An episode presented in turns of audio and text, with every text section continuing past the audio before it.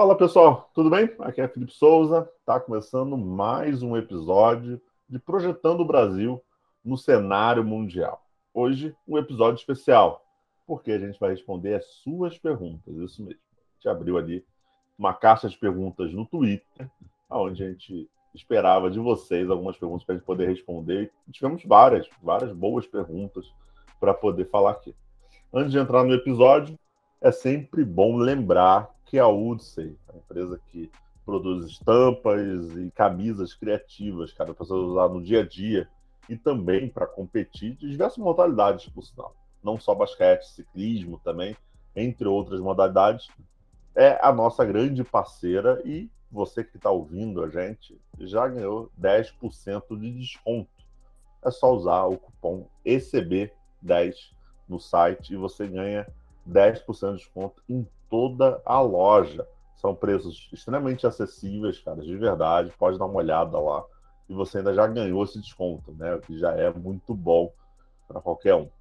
Então a Udsey aí está sempre com a gente. A gente agradece a Udsey apoiando o nosso projeto, principalmente basquete nacional. Vamos para o episódio. Hoje, como eu disse né, no começo, a gente abriu uma caixa de perguntas para vocês no Twitter para responder algumas dúvidas. Até teve uma pergunta do YouTube, até que separei para vocês também, mas para responder. E são perguntas bem interessantes. Acho que vai ser bem legal falar sobre elas aqui. Mas antes de entrar nas perguntas e nas respostas, vamos apresentar aqui o pessoal que está sempre com a gente. E como sempre, Gabriel Andrade. Gabriel, seja muito bem-vindo. Novamente, obrigado aí, mais um episódio. Vamos responder essas perguntas. Eu dei uma olhada ali, tem coisas interessantes para se discutir. Vai ser um belo episódio. Boa. E aqui comigo também, como sempre, o Lucas Josh. É, Lucas, como você tá? Fala, Felipe. Um abraço para você, para todo mundo que nos acompanha em mais um episódio. Sempre um prazer estar participando. E vamos responder as dúvidas de quem nos acompanha. Boa. Comigo também aqui, Vitor Hugo Sarvas. Vitor Hugo, que no final do episódio a gente vai trazer uma novidade para vocês que vai lançar nessa semana. Esse episódio está saindo. Sarvas, muito bem-vindo. Fala Felipe, Gabriel, Rocha. Hoje, além das perguntas, tem surpresa, né? Uh. Surpresa que é sempre muito bem-vinda. Seguinte, separei algumas perguntas aqui a primeira é do. Vou até aqui levantar o nome do Henrique. Quais são as promessas do nosso basquete atualmente? Como faremos para aproveitar e melhorar o potencial deles? Gabriel, já começo contigo é, para essa pergunta. Bom, temos algumas aí, eu acho que não é, não é uma fase extremamente brilhante em termos de promessas, com grande projeção, mas tem alguns que dá para ficar de olho. Um que eu gosto bastante é o Felipe Mota, que jogou ali no basquete italiano, se destacou pelo Brasil Sub-16 no Sul-Americano recentemente, e estava na NBA Academy. É um, é um ala, filho de, filho de jogador, até me esqueci agora de quem que ele é filho, mas ele tava, passou um tempo ali na base italiana do Stella Azzurra, que é um time formador muito bom, e é um ala grande, um ala criador, jogador mais interessante em termos de composição física que eu gosto pensando num, num, jogador mais jovem, é, ainda, ainda sem tanto contato profissional, nós temos alguns outros, como o próprio Matheus Leone, que voltou para o Brasil agora, como um armador mais criativo, veloz, ou pensando nos caras que já estão um pouquinho mais velhos, obviamente o nome que chama mais atenção hoje, tirando o Didi, que já está na NBA, seria o Gui Santos, como como inclusive como prospecto de NBA mesmo, né, como o tipo que ele tem, como jogador atlético e versátil para ala, que pode ter seu impacto, seriam mais esses, né? Como aproveitar, e aí deixo depois para o pessoal citar o resto, mas como aproveitar esses caras, aí depende muito de contexto, né? Não existe uma fórmula muito certa, assim, para abranger todos os casos, mas principalmente, esses caras precisam jogar, em algum momento na transição profissional deles, né? Faz parte, eles precisam ah, jogar e talvez eu esteja um pouco desconfiado pelo destino do Matheus agora. Talvez não seja ideal para ele jogar no médio e curto prazo. Ele também não fez uma. O tempo que ele ficou lá no Gran Canária não foi tão relevante assim para ele. Primeiro que ele ficou banco de um jogador muito acima dele, que era o Real Monteiro, da República Dominicana, que é espetacular mesmo, né? De fazer 50 pontos lá no Mundial Sub-17, coisas assim. Inclusive depois ele já foi até para os Estados Unidos. Ele não conseguiu se firmar, volta para cá e vamos ver se essa experiência que ele ganhou na Espanha, enfrentando jogadores mais atléticos, mais diversos, ganhando mais cancha, sirva para ele levar algum tipo de vantagem no basquete brasileiro, mas eu acredito que o caminho para ele seria ganhar um pouquinho mais de chute, um pouquinho mais de consistência. Parecia que ele levava vantagem nessas coisas do Brasil, mas lá fora não deu muito certo. Então, para pensar em elevar o nível, seria interessante. O Gui Santos ele vai ter minutos no Minas enquanto ele jogar. A questão é como vai ser essa transição para ele, se ele vai para uma Austrália, do caminho do Didi, se ele for para a NBA, se ele vai para a Europa, depende muito do destino. Mas eu acho que ele é um cara que ele é muito bem observado lá fora. Então, à medida que provavelmente ele deve ser draftado quando for, ele deve ganhar mais protagonismo no Minas, é bem se nesse caminho de transição ele vai enxergar os cenários certos para ele seguir crescendo, principalmente ganhar um pouquinho de mais dinâmica ofensiva, talvez um pouco mais de um arremesso consistente. Hoje ele não é um jogador, é um jogador ofensivo mais complementar. Talvez ele não precise, ele não nem vire um, um grande um grande criador mesmo, mas se ele mas ele pode cair nessa direção de desenvolvimento pensando a nível de seleção brasileira, que talvez seja algo que a gente vai precisar. E, e até e o Felipe, né? O Felipe ele tá num caminho que, pensando em NBA Academy, talvez o caminho dele seja college, que é o caminho que essa galera que tem feito a NBA Academy tem indo. E aí ali, né, depende muito do cenário de universidade e tal, quanto tempo ele vai ficar, não acredito que ele vai ser um cara estilo one and done, mas se ele for, eu acho que é o que, é, o que mais faltava para ele. Eu vejo que era explosão, físico, mas ele é grande, ele é fluido, ele é versátil, mas ele não, não tem essa explosão e talvez ele possa ganhar isso no basquete americano. Imaginando que ele vai seguir esse caminho NBA Academy, que já é uma preparação física bem interessante, indo para o college, talvez seja a direção mais legal para ele. Agora, deixa aberto para o pessoal se eles tiverem outros exemplos também. Sarvaz, vou para você nessa. É, quais são as promessas do nosso basquete atualmente e como faremos para a gente aproveitar e melhorar esse potencial deles? É, aí eu vou, vou seguir um pouco o que o Gabriel falou. Eu concordo aí que Didi, Leone, o Mota, que o Mota ele, eu estava até olhando esses dias, ele fechou com a Universidade do Colorado já. Ele seguiu exatamente o, o caminho já mais natural. Colorado não foi onde jogou o Lucas, inclusive, que voltou pro NBB agora? Sim, né? Lucas, Lucas Sivert, é, o uhum. Pipoca. Isso. É, e, e, ele tem um biotipo meio parecido com o do, do Lucas até. Mas se, os jogadores não vão mudar muito. O que pode mudar é como a gente vai utilizar no sentido de dar experiências para eles além de dar tempo de quadra, em basquete profissional e tudo mais, investir um pouco mais nesses meninos. Ah, correr atrás de fazer um jogo internacional, alguns outros tipos de jogos mais mais disputados para eles sentirem como é. Uma coisa que a gente perdeu muito do, do passado que era bom, isso é raro de falar, mas enfim, era, eram as excursões que os clubes faziam. Os clubes faziam muitas excursões jogavam em Europa, Estados Unidos, enfim, e viajavam para jogar.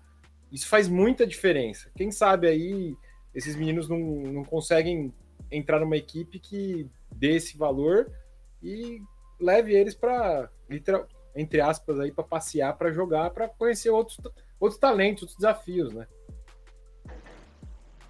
Boa. Ô, Rocha, é, o Sarvas e o Gabriel falaram muito até de jogadores que estão fora do país. É, mas como você enxerga os jogadores que estão aqui dentro do país, né? O Gabriel até citou o Gui Santos. Mas como a gente pode melhorar esse, é, o desempenho deles, né? Melhorar e aproveitar mesmo o potencial que eles têm. Intercâmbio internacional, Felipe. Se a gente for pegar a geração 2002, que é a do Gui Santos, mas também tem o Adiel, tem o Márcio, são garotos que jogaram a nível sul-americano, mas não tiveram o prosseguimento nessa rodagem internacional. Isso faz toda a diferença, né? Tem o Augusto Cássia também dentro desse grupo, o próprio Brunão, que está agora no Paulistano, o André, que jogou até, foi filiado naquela equipe do Basconia que joga Leb Ouro, voltou agora para jogar no Paulistano também.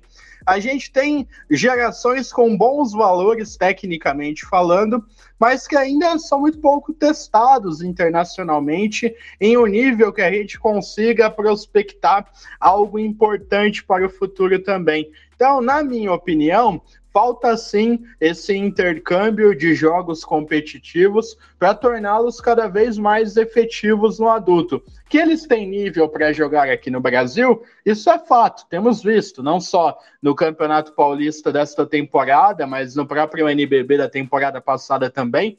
Os que tiveram espaço já demonstraram qualidade. E isso se aplica aos garotos ainda mais jovens. A gente está vendo aí uma geração 2003, 2004, que também tem inúmeros valores de qualidade, mas que estão sempre nessa, né? Ou fisicamente acima e tecnicamente abaixo, ou tecnicamente acima e fisicamente abaixo. Tem que encontrar um equilíbrio nesse sentido. Eu até falei no último episódio, né, dessa, dessa falta do, do mix dessas duas coisas. E é algo que eu vejo que realmente prejudica a evolução desses jogadores aqui a nível, a nível nacional. Boa. Um nome que não foi citado né, na resposta de vocês, mas eu gostaria de deixar aqui uma menção honrosa, é do Malik Wade, que está na NBA Academy. Bom jogador fisicamente, é, tem um arremesso bom de média e curta distância, é um jogador que consegue trabalhar bem de costas para cesta, fisicamente, como eu disse, também está bem adiantado, acho que esse processo. Mas é isso, NBA Academy, muitos trabalham lá fora. É, então, ficar de olho também nesses atletas para a gente poder talvez ter um fruto aí interessante para os próximos anos. Outra, é, a segunda pergunta veio do, do YouTube, do Rafael Bota. Rafael Bota falou assim: ó, Ô Felipe, tudo bem? É, quero fazer dois comentários. Ele faz ali um outro comentário sobre, especificamente sobre um vídeo no YouTube. E o, no segundo ele fala o seguinte: olha, estou acompanhando o podcast de vocês e queria que vocês falassem sobre basquete caribenho. Hoje, a nossa realidade é jogar pelo terceiro lugar contra a República Dominicana e Porto Rico. Gabriel, você também vê dessa forma e o quanto a gente pode avaliar esse o trabalho no Caribe, né? Já que ele levantou essa bola para gente. Bom, até pensando basquete caribenho, né, é, também existe um, uma certa entre-safra que o Brasil vem passando. Eu acho que no, a gente pegou, por Porto Rico, por exemplo, pegou uma geração ali com Arroio, Bareia, ou tinha aqueles pivôs enormes, né, que Porto Rico tinha os montes. É, essa, e, e deu uma quebrada, assim. Mas uma coisa que República Dominicana, Caribe e até, por exemplo, Bahamas tem, é uma proximidade com o sistema norte-americano de formação de atletas. Então tem muita migração para o college, high school, que isso dá uma certa vantagem em desenvolvimento físico, uma coisa que eu percebo.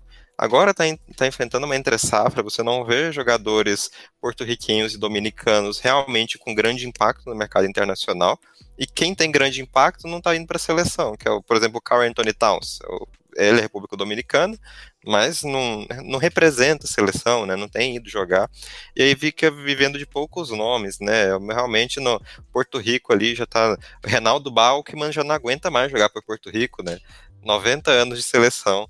É, então, esse processo de renovação também está sendo duro lá, mas tem alguns nomes. Agora mesmo tem um nomezinho de, de República Dominicana que é o Rean Monteiro, como um super talento que vem gerando ali. Tem alguns outros jogadores. Porto Rico tem formado pivôs de college, aquele pivô atlético. Eu lembro do George Condit, que é um desses FIBA Américas Sub-18.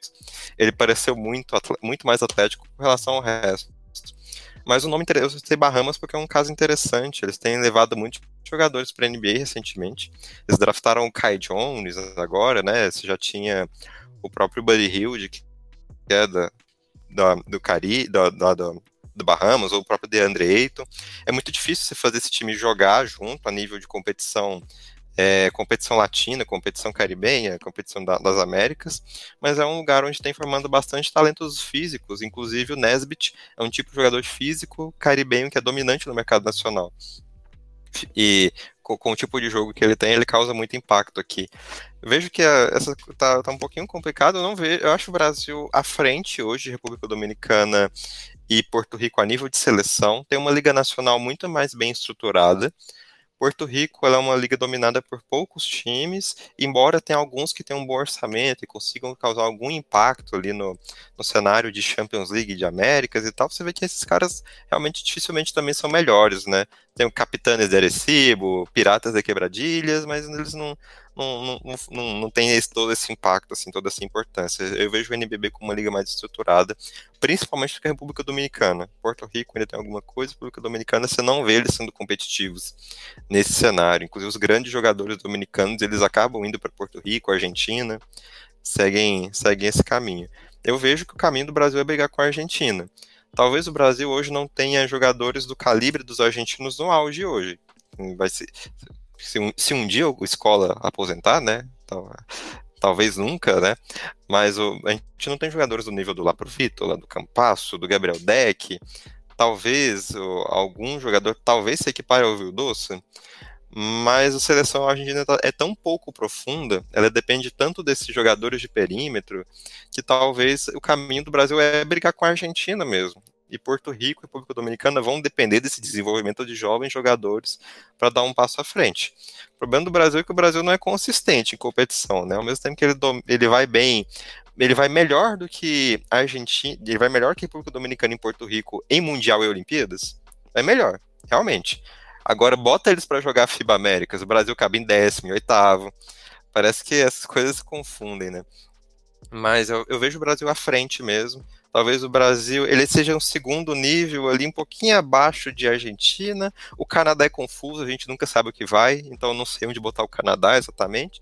E os Estados Unidos acima, mas é, é mais nesse cenário mesmo. um, pouquinho, um pouquinho melhor que, que os times caribenhos por enquanto. Boa. Sarva, você também vê dessa forma? Eu vejo. É... Porque também, é uma coisa que o Gabriel falou que é bem interessante os times caribenhos eles seguem muito o modelo de desenvolvimento americano. Só que o modelo de desenvolvimento americano só funciona quando você tem muita gente para queimar. Você tem muito atleta, você faz aqueles tipos de treinamento, quem conhece bem treinamento norte-americano, é quase um treinamento darwinista, que quem tiver mais adaptado sobrevive e vai virar um bom jogador, naturalmente, porque o cara teve um nível de treinamento gigantesco então, por isso que também fisicamente eles tendem a ser melhores, porque só vai virar profissional quem realmente sobreviveu a uma carga de treino muito grande. Só que nos países caribenhos você não tem tanta gente. Então você vai ter esporadicamente atletas muito bons, igual o Gabriel falou ali, um Arroio, um Baré, Carl Anthony Towns e, e derivados.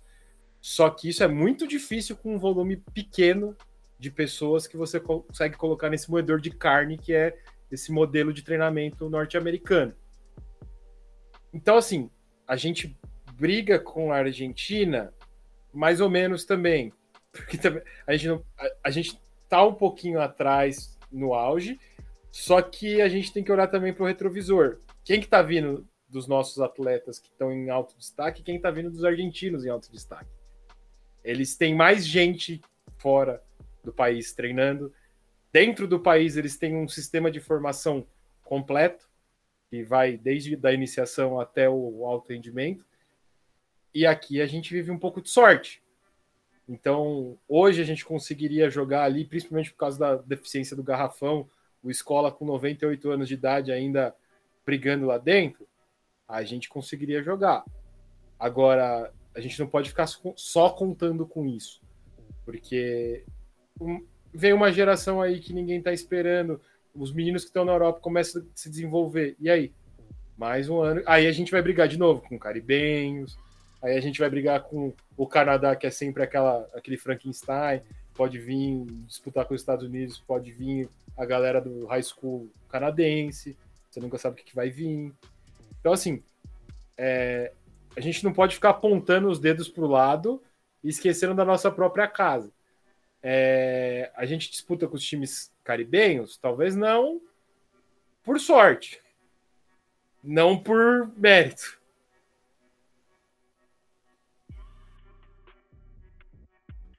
Boa, Rocha, que você enxerga isso? Você acha então que a gente é, não vai brigar ali com basquete caribenho e sim com o argentino? Ou você segue a linha do pensamento ali do Rafael Bota, nosso seguidor?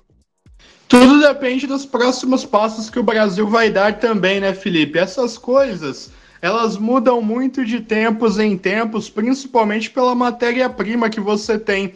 Se a gente for pensar no time do Brasil que começava os jogos no pré-olímpico, com Marcelinho Huertas, com Vitor Benite, com Alex, com Bruno Caboclo e com Rafael Hetzheimer, dificilmente, quando terminou a Olimpíada em 2016, a gente imaginava esse quinteto inicial. E eles chegaram até lá. O Léo Mendel também teve o seu desenvolvimento muito grande de um ano para outro. Então, quando você joga uma competição de seleções que é disputada, claro que tem as eliminatórias em janelas, mas quando os times se reúnem, as seleções se reúnem para jogar um campeonato da FIBA, é sempre um período de treinamentos antecedendo uma competição que é muito curta. E é uma competição de dias. Às vezes você joga muito bem em um dia, no dia seguinte não acontece nada certo.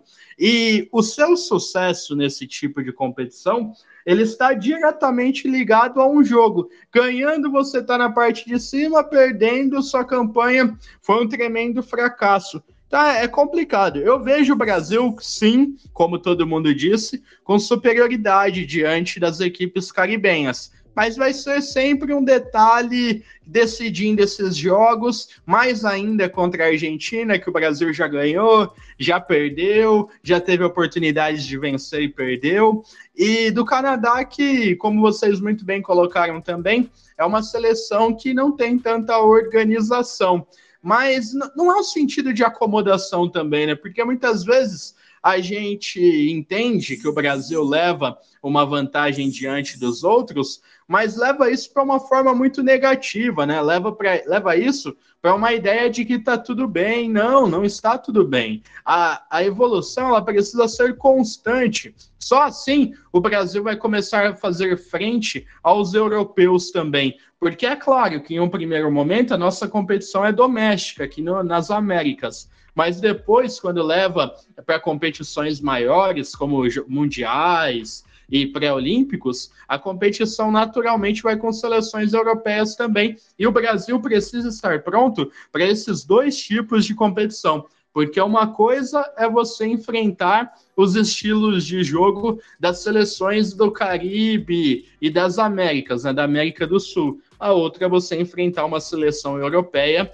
muito mais alta, muitas vezes forte fisicamente, tanto quanto o Brasil ou mais do que o Brasil, como foi a Alemanha, por exemplo, e aí o baque é grande. E aí a gente sente a falta de intercâmbio também. Boa, boa. Vamos mudar a sequência aqui que ainda tem muita pergunta para responder. É... A próxima pergunta é do Douglas Menezes, é no Twitter. Seria interessante a celebrar um convênio com o COB para utilizar as arenas multiuso, que não estão sendo utilizadas para abrigar seleções brasileiras de base, feminina e masculina, no intuito de preparar melhor para os campeonatos mundiais e continentais. Rocha, essa eu começo com você, você entende bastante sobre basquete nacional. Você acha que é, seria interessante esse, esse convênio? Na verdade, será que dá para fazer esse convênio? Essa é a grande pergunta, Felipe. Como estão as arenas multiuso hoje? Ninguém sabe dizer. É sempre uma situação muito complicada que envolve consórcios, interesses escusos também. Então é um vespeiro complicado de você mexer. Mas eu lembro que quando essa administração nova da CBB, comandada pelo Gui Peixoto, assumiu, a promessa era construir um centro de treinamentos em Campinas. Essa promessa saiu do papel? Até hoje eu não vi também. Mas o, o que colocam é, é algo muito importante. Você ter um centro de formação onde você vai trabalhando os jovens, você pega muitas vezes uma seleção sub-15, você convoca no começo 50 moleques e vai treinando, vai peneirando até chegar nos 12 quando termina a preparação. Isso é uma preparação de verdade. Não você chegar duas semanas antes da competição, como vai ser agora para as Copa Américas Sub-16, tanto feminino quanto masculino. Boa. É, Sarvas e Gabriel, vocês querem falar sobre? Eu quero falar, porque assim, é... essa pergunta ela é muito boa, mas ela também mostra um, um dos nossos problemas. Isso seria importante não só para os atletas. A gente não tem profissional para trabalhar com isso. A gente não tem intercâmbio profissional suficiente para você conseguir colocar para trabalhar junto. Você seria uma oportunidade de colocar vários técnicos no mesmo lugar, fazer um congresso técnico, vários fisioterapeutas, vários preparadores físicos, vários analistas, trazer isso para perto da seleção, da confederação em geral. Só que não existe, esse intercâmbio não existe, existe um, uma separação muito grande. E quem garante que ter uma seleção permanente ia melhorar o trabalho, sendo que a gente não tem um preparo dos profissionais para isso? Às vezes pode acabar atrapalhando no final das contas. Se você não tem alguém voltado para isso com uma mentalidade com uma diretriz, sabe? Então, isso daí poderia ser útil não só para os atletas, para a formação do basquete de uma maneira geral, tanto dos profissionais que trabalham com basquete, quanto dos atletas que, na teoria, iam se desenvolver melhor. Boa. Gabriel, quer falar alguma coisa? Ah, bem breve. Uma coisa importante sobre essas relações, sobre utilizar coisas com, o COB, né? Como que tá a relação da CBB com o COB? A moral não tá das mais altas, né? A gente é uma seleção que não consegue entregar os resultados e o COB é muito sobre resultado. Tive, inclusive, cada vez mais a seleção recebendo menos repasses de verbas do COB e mesmo até de das coisas da gente enxergando os desentendimentos entre as partes. Então, tudo isso tem um jogo político ali por trás é importante que essas coisas andem bem. Acredito que uma seleção permanente seria ótimo, uma seleção que acompanhasse todo o nível de base, esse nível de organização faz sentido, porque a CBB vai ter que muito, ter muita coisa para conduzir e resolver, para, como o Sarvas falou, de juntar esses profissionais, ou de você fazer um, um, realmente uma seleção com muitos jogadores, para você selecionar mesmo os caras depois deles jogarem, como, como o Rocha trouxe, mas é uma é, é um vespeiro que envolve uma relação política que talvez não esteja das melhores agora, e a gente também vê a, a, a, nossa própria promessa de gestão da CBB falhando ali com uma proposta que já era irrealista do começo, sendo bem sincero, né, construir esse CT, acho que é, isso é de quem não estava tentando, tentando fazer um jogo de campanha que não fazia sentido, mas que a gente espera que tenham ações que tornem a seleção brasileira mais permanente com o tempo. Acho que em curto prazo vai ser difícil, tem muita coisa para ajustar, mas é importante que você tenha isso ali no seu plano, que você esteja mexendo os pauzinhos para isso ser algo, algo em algum prazo, mais ou menos nessa linha. Boa. Eu vou só complementar e fazer um compilado do que já foi falado. O Rocha falou muito bem é, no começo aqui da resposta não é uma situação simples, como o próprio Gabriel disse também, a parte política é importante nesse quesito, é, e a gente tem que ter essa noção. Politicamente não é tão simples assim esse acordo. É, tem um outro ponto também, que é, vocês não, não, comentaram, mas acho que também é interessante deixar bem claro. O Horta disse sobre treinamentos é, serem muito em cima, né, até para as competições internacionais. E aí vai um outro questionamento como seria o pagamento de uma base para essas seleções de base, né? uma, uma base para o CP que eu falo, para essa comissão técnica. É, o, o CBB, imagino eu, conseguiria manter essa comissão técnica ganhando mensalmente determinado dinheiro, determinado salário, conseguiria ganhar mil reais. Eu estou falando um valor simples, tá? Não é esse valor. Mas é, teria condição financeira de arcar com esse custo? Custo também seria repassado para o COB. A gente tem que relembrar, o COB é o que paga o salário do Petrovic hoje, atual treinador da seleção brasileira, que ainda não foi definida a renovação. Então, até hoje, quem paga é o COB, não é a CBB. É, quem ficaria com esse custo do Neto também. Do Neto também. Então, assim, quem ficaria com esse custo? De novo com o COB? Para o COB é viável isso? É, então, são, não é o arena multiuso é, é, é, a, é a ponta final. Totalmente, é a ponta final. É, você tem que pensar em como manter CT, é, o CT logisticamente, né, ou fisicamente, a comissão técnica. Esses jogadores, esse trabalho seria recorrente, porque você vai pagar uma comissão técnica, tem que ser recorrente. Os atletas têm que estar ali sempre, ali, o máximo possível treinando, ou sendo acompanhados de perto. Então, não é uma. A pergunta é boa, mas ela é uma parte final de um processo, de um trabalho que tem muita estrada ainda para ser caminhada. Vamos para uma outra pergunta aqui. O Coast to Coast Brasil perguntou para mim o seguinte: qual a opinião de vocês sobre os custos altos de taxas para manter uma equipe no Brasil? É, essa pergunta vem justamente numa semana em que o basquetebol de base Brasil, né, o BR, grande Léo Santos, se eu tiver errado o sobrenome, peço desculpas, mas o Léo foi até um parceiro do esporte do basquete também, já publicou textos por lá. Ele fez um levantamento da Federação Paulista sobre custos das equipes, né, taxas de arbitragem, da federação, de transferências, e aonde mostra que os custos não são baratos para as equipes. O que, na verdade, particularmente, Felipe Souza não me pegou de surpresa. A gente já sabe o quanto é caro fazer basquete no Brasil. Mas para o torcedor, pegou sim muita gente de surpresa. E, na verdade, ajudou até muita gente a falar sobre o assunto. É, muita gente que já queria falar e aproveitou o embalo para poder dizer. Tá aí até um, um ponto que depois eu vou até fazer uma pergunta para vocês. Eu quero saber também um pouquinho da de vocês sobre esse, esse valor ser um pouco escondido no cenário nacional, de forma geral. Mas sobre taxas, a gente viu que não é barato fazer basquete no Brasil. Até trouxe também no Twitter que o, o investimento hoje para jogar uma LDB, por exemplo, em que as equipes são obrigadas a jogar, isso é bom salientar, né? As, pessoas, as equipes não montam, não montaram uma equipe de base pensando em jogar LDB. É, elas são obrigadas a jogar, está é, no regulamento, foi acordado entre elas, então elas sabem disso. Mas, quer dizer, então é obrigatório das equipes polar, elas tiveram que fazer um investimento de 23 mil reais para poder jogar é, a LDB. E até conversando com outras pessoas, na verdade, esse valor ultrapassa, né? É maior, porque as equipes têm que manter essa taxa de transferência, tem um custo mensal ali de 3 mil reais é, todo mês aí durante um ano para ainda poder jogar LDB.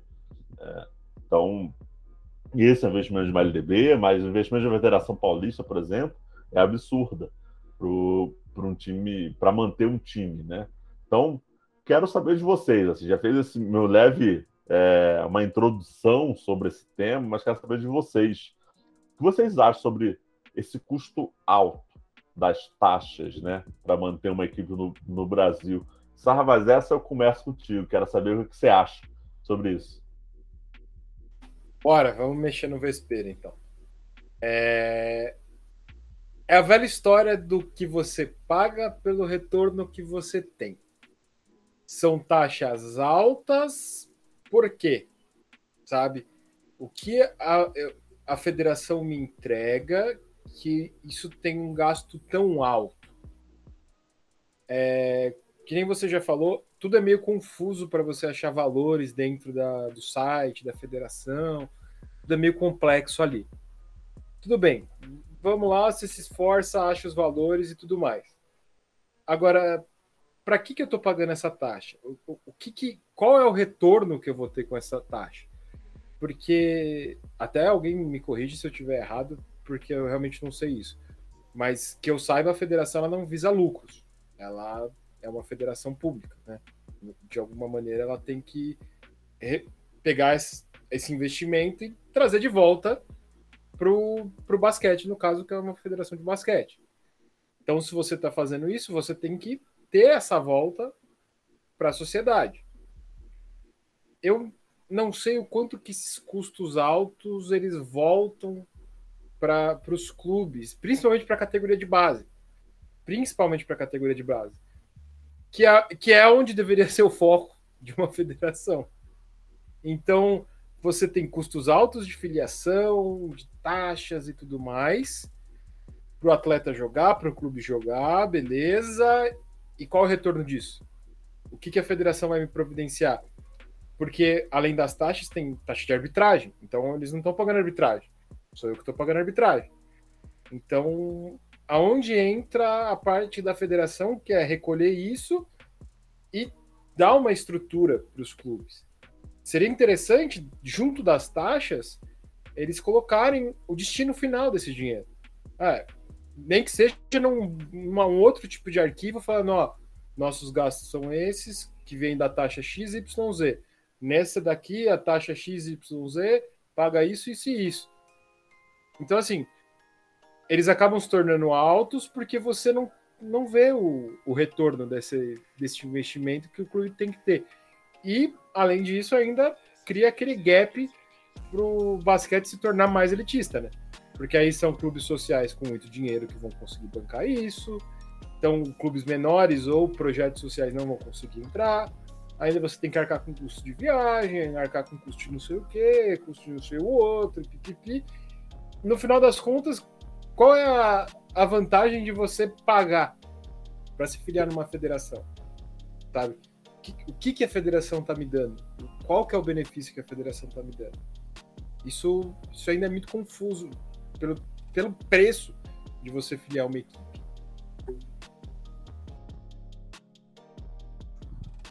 Rocha, quero saber de você. O que você acha sobre esse, esse custo né, que as equipes têm, principalmente para as federações? É uma vergonha, né, Felipe? Mas é o retrato do que é o esporte amador aqui no Brasil. Não é a... e até o futebol também. Mas é muito difícil fazer esporte aqui hoje, porque o incentivo ao empresário que investe na modalidade ele é irrisório, porque em termos de basquete, né, nosso o, o fulcro da questão, né, que a gente fala sobre a modalidade, você não consegue projetar ninguém internacionalmente com multa contratual. Já aconteceram inúmeros momentos da CBB chancelar uma transferência nas costas do clube também. E isso vai desmotivando. E você chegar em um campeonato estadual que já é muito esvaziado e ter que pagar 6 mil, 7 mil só de taxa de arbitragem, só de custo operacional de uma partida, sem ter público por causa da pandemia, ou em alguns momentos tendo público, mas não cobrando ingressos, como acontece nos clubes em São Paulo, é difícil, Felipe. É, é, é triste constatar que é uma situação que não ajuda de forma alguma o desenvolvimento dos clubes e como Sarvas muito bem colocou também, não é algo que retorna, não é um investimento que a longo prazo você vai ver algum benefício. Pelo contrário, eu tenho a clara impressão que essas taxas de arbitragem altas são justamente para cobrir lacunas que a federação por causa de ingerências, acabou abrindo com o passar do tempo. Gabriel?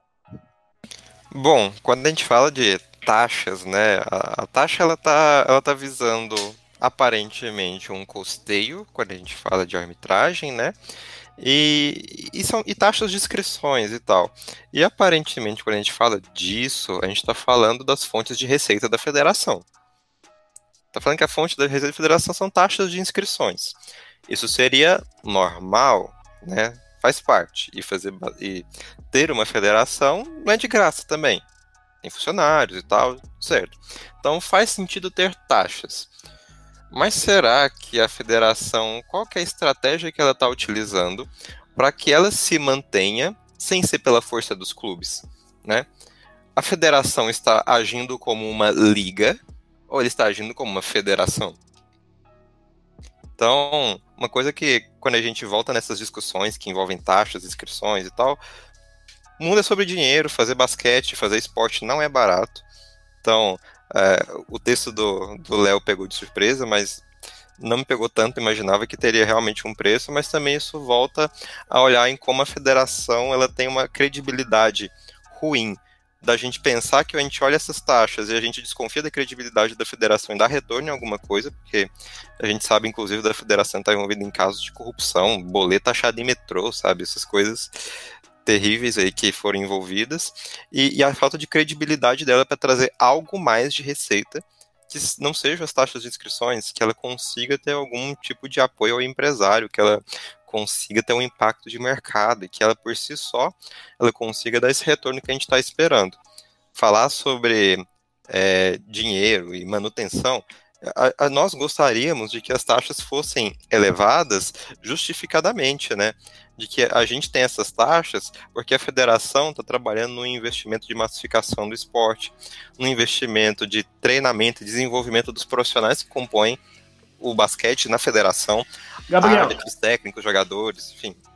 Diga. Só um momento, pegando um gancho no que você está dizendo também, nessa hora, com pandemia, as taxas também deviam ser revertidas para os clubes pagarem testes para os jogadores da base, do adulto, algo que não acontece. O clube tem que custear tudo. E aí fica na mão dos clubes, cada um controla de uma forma, um faz teste no laboratório A, o outro no laboratório B, que não tem a mesma qualidade, outros nem fazem. Então, esse ponto poderia também ter sido abordado pela federação por causa das taxas.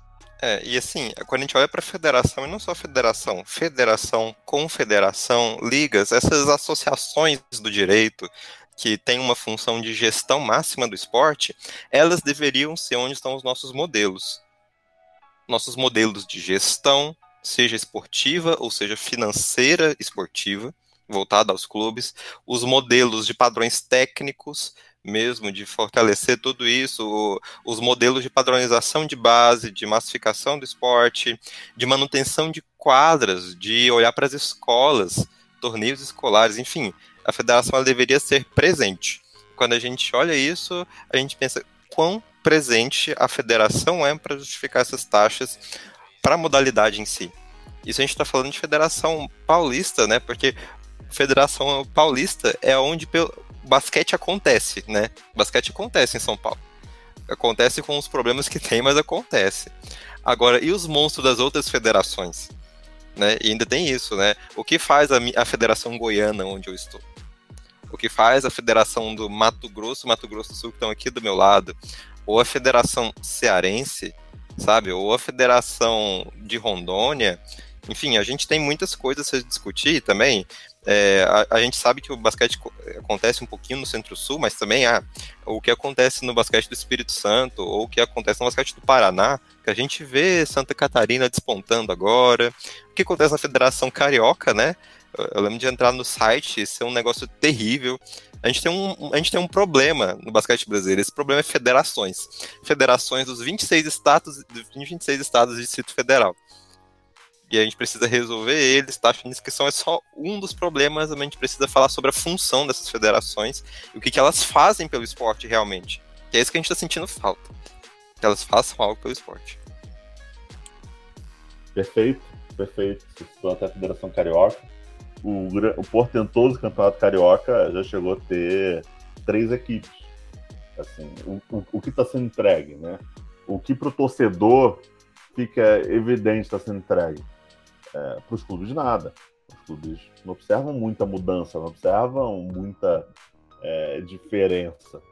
E aí sim, a sensação para os clubes, na maioria das vezes, é você está pagando para uma federação organizar uma, uma, tabela e falar que é oficial. É, o que é muito ruim.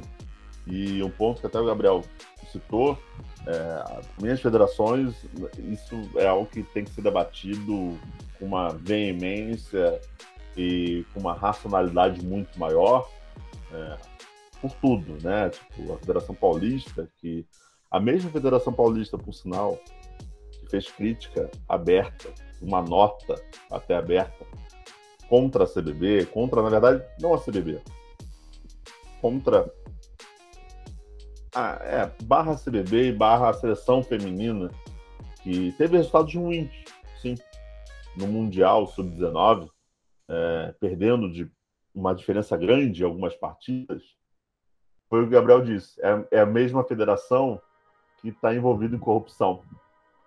E que a gente vai voltar de novo politicamente. É a mesma federação em que o presidente concorreu à presidência da CBB e perdeu.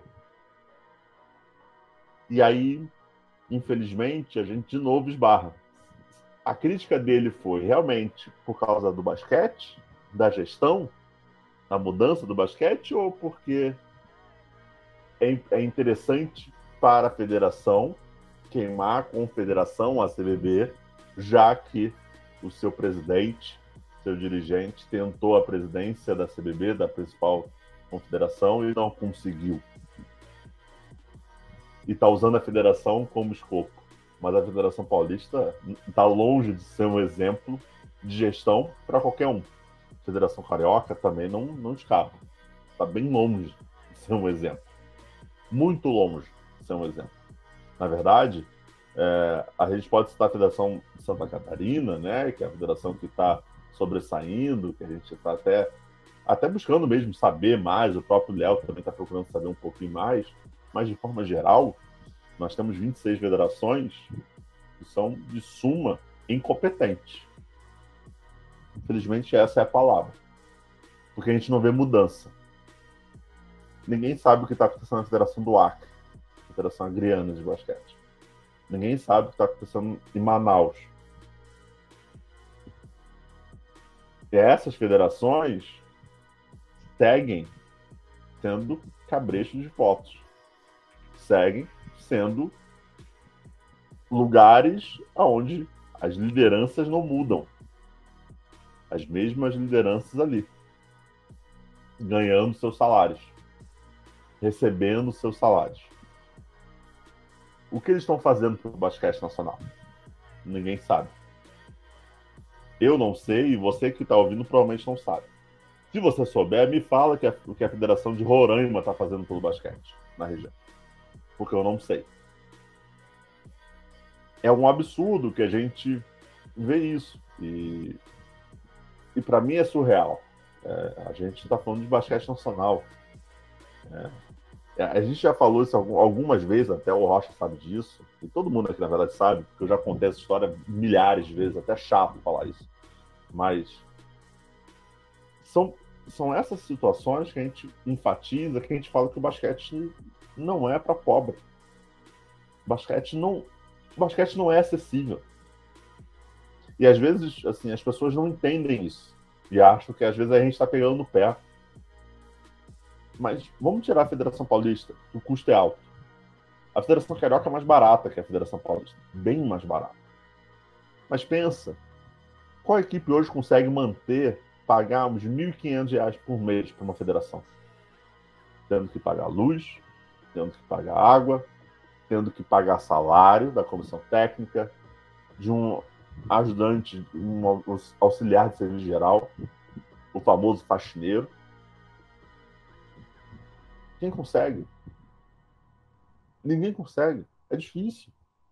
É difícil. O Flamengo consegue, o Franca consegue, o Bauru consegue, outras equipes conseguem. Mas e as outras pequenas? Não conseguem. Então, assim, é, a gente tem que entender que o basquete não é acessível. A gente está falando de federações porque federações são os maiores, o maior problema para mim, um dos maiores problemas para mim em termos de basquete nacional. Tem milhares, tá? Mas a, a federação tá ali também, tá brigando muito forte para ser um grande problema. Mas a gente pegar até a própria liga, e, e a liga ainda dá retorno. Esse é um, um, ponto bom da liga, porque ela dá retorno aí. Você gostando ou não, a gente gostando ou não, ou criticando ou não, ela dá retorno. Mas jogar uma LDB, você pagar 23 mil reais para você jogar uma competição, que na verdade você não está pagando só isso. Você ainda tem que pagar algumas taxas para CBB de transferência de atleta. Se o time não for de São Paulo, ele ainda vai ter que pagar a logística, porque o, o, a CBC ela cobre a alimentação e a viagem interestadual. Mas o transporte dentro do estado, ele não paga. A alimentação no hotel não é paga pela CBC. Qual equipe hoje conseguiria, vamos pensar por alto, qual equipe hoje conseguiria arcar com isso? Qual equipe hoje? A LDB, que é uma liga de desenvolvimento, consegue trazer uma equipe de Manaus para jogar a LDB? Quem consegue dar 23 mil reais na mão e depois gastar 5 mil de viagem? E nós estamos falando de um campeonato que tem convênio com o CBC, hein? Pois é, que já ajuda muito, tá, gente? Já ajuda muito, de verdade, ajuda muito. É, talvez não ajude tanto um Pinheiros, um paulistano, um São Paulo, que está aqui em São Paulo. Mas pensa numa equipe que vem do Ceará, pensa no basquete cearense. Ajuda, e muito. E muito. Mas ainda assim você tem custo. Ainda assim você tem muito custo. Então, assim, é, é que a LDB não consegue trazer um retorno. Pouco. A gente tem que salientar isso também. É pouco. Porque se esse time está gastando ao todo, ao todo na LDB, por baixo, eu vou estar falando aqui um número por baixo, 35 mil reais, e ele não tem o jogo dele transmitido numa TV, ele não consegue expor o patrocinador para grande público, para mim o retorno é pouco. Na minha visão, Felipe Souza, o retorno é pouco. Eu estou pagando 35 mil e meu patrocinador não está sendo exposto. Não adianta falar que está passando no YouTube, está passando no Twitter, está passando no Facebook. Porque assim, pessoal, é, é, é, é business. A gente já falou isso algumas vezes. Não é assim tão simples. Mas a LDB ainda está pouco retorno, mas ainda dá. As federações nem isso dão. Nem isso dão. Está acontecendo no Campeonato Paulista.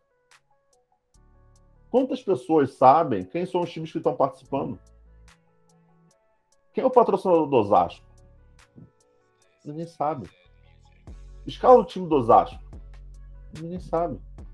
E tem muita gente que até mesmo fala, pô, não vejo o Campeonato Paulista, eu vejo o NBB, pô, o Campeonato Paulista não vejo. Então, assim, isso realmente é algo que a gente tem que pensar calmo, talvez até dê um episódio sobre isso, tá? Federações, confederação, é, e a confederação também, a CBB deixa muito a desejar nesse sentido. O projeto que foi vendido lá atrás não está sendo entregue. Algumas coisas sim, mas são muito poucas. De centro de treinamento, é uma coisa que está sendo entregue. Isso é um fato. Não está sendo entregue. A gente pode elencar ali, tentar elencar em relação de, coisa positiva, são raríssimas, mas a gente pode elencar aqui, é o Campeonato Brasileiro Feminino, uma coisa que é interessante, está voltando. A gente vai ter um time de Mato Grosso jogando Campeonato Brasileiro Feminino. Pô, isso é legal. Isso é interessante. O próprio campeonato da CBB é ok. Campeonato, né, o Brasil, que eles denominam como campeonato brasileiro, organizado por eles. É legal. Está vendo a União Corinthians aí voltando. Mas ainda assim, o trabalho é muito pouco. Mas é, é o organismo. O nosso sistema de basquete é frágil e incompetente de forma geral. Mas o problema é que a gente está mal acostumado. A gente aplaude qualquer pequena vitória a gente aplaude qualquer coisa que está sendo feita. O problema é que a gente não só aplaude, a gente tira foto, a gente compra uma moldura, põe na parede, põe algumas velhinhas do lado, exalta e fala que isso é maravilhoso. É isso que a gente faz. O, o nosso nível basquete nacional ainda é fraco. Mas a gente, ainda, a gente ainda exalta isso. A gente ainda exalta alguns bons jogos a gente exalta ainda algumas pequenas situações que estão melhorando. A gente exalta quando fecha um patrocinador X e Z. É legal, é, mas, cara, não é o suficiente. Precisa muita coisa para andar ainda. Então, isso para mim, poderia aqui falar por muito tempo, mas é preocupante. É preocupante demais. Baita trabalho do Léo para fazer esse levantamento. É um levantamento que eu acho que, assim, o pessoal que está escutando a gente, quem está escutando a gente já está querendo é, trazer um pensamento crítico, né? Eu acho que esse é o principal. Então, assim, veja a federação do seu estado, vai no site, vê se você acha lá com facilidade. Procura, entenda valores, o quanto cobra. E aí você vê como é que está sendo, sendo feito o basquete nacional. E aí, eu até disse aqui sobre uma pergunta que eu ia trazer para vocês. Eu quero realmente comentar, porque nessa semana que a gente está gravando, a gente está gravando no dia 18, tá? Esse episódio só vai sair, obviamente, no dia 25, na quarta, na, na, na quarta-feira. Teve um papo, até gravei um vídeo sobre, mas eu quero a opinião de vocês. É... um clube de futebol foi eliminado é, numa competição. Eu não acompanho, então sou vascaíno, porra, ser eliminado para mim é uma coisa normal. Já, já faz parte da minha vida. Não, não vai mudar muito. Mas o São, posso até falar o clube. O São Paulo foi eliminado pelo Palmeiras na Libertadores e tal. Não sei quanto foi o jogo, não sei quem fez o gol, não me importo com isso, para ser bem sincero. Mas um tweet do torcedor chamou a atenção e é o tweet clássico de torcedor de futebol. É, esse é um tweet que é, é, até me surpreende as pessoas se surpreenderem ou se revoltarem com esse tweet. Porque esse tweet aparece sempre, todos os anos, quase todos os meses aparece o mesmo tipo de tweet. Ah, tem que acabar com os outros esportes investindo no futebol. É futebol que traz dinheiro, é futebol que me fez torcer.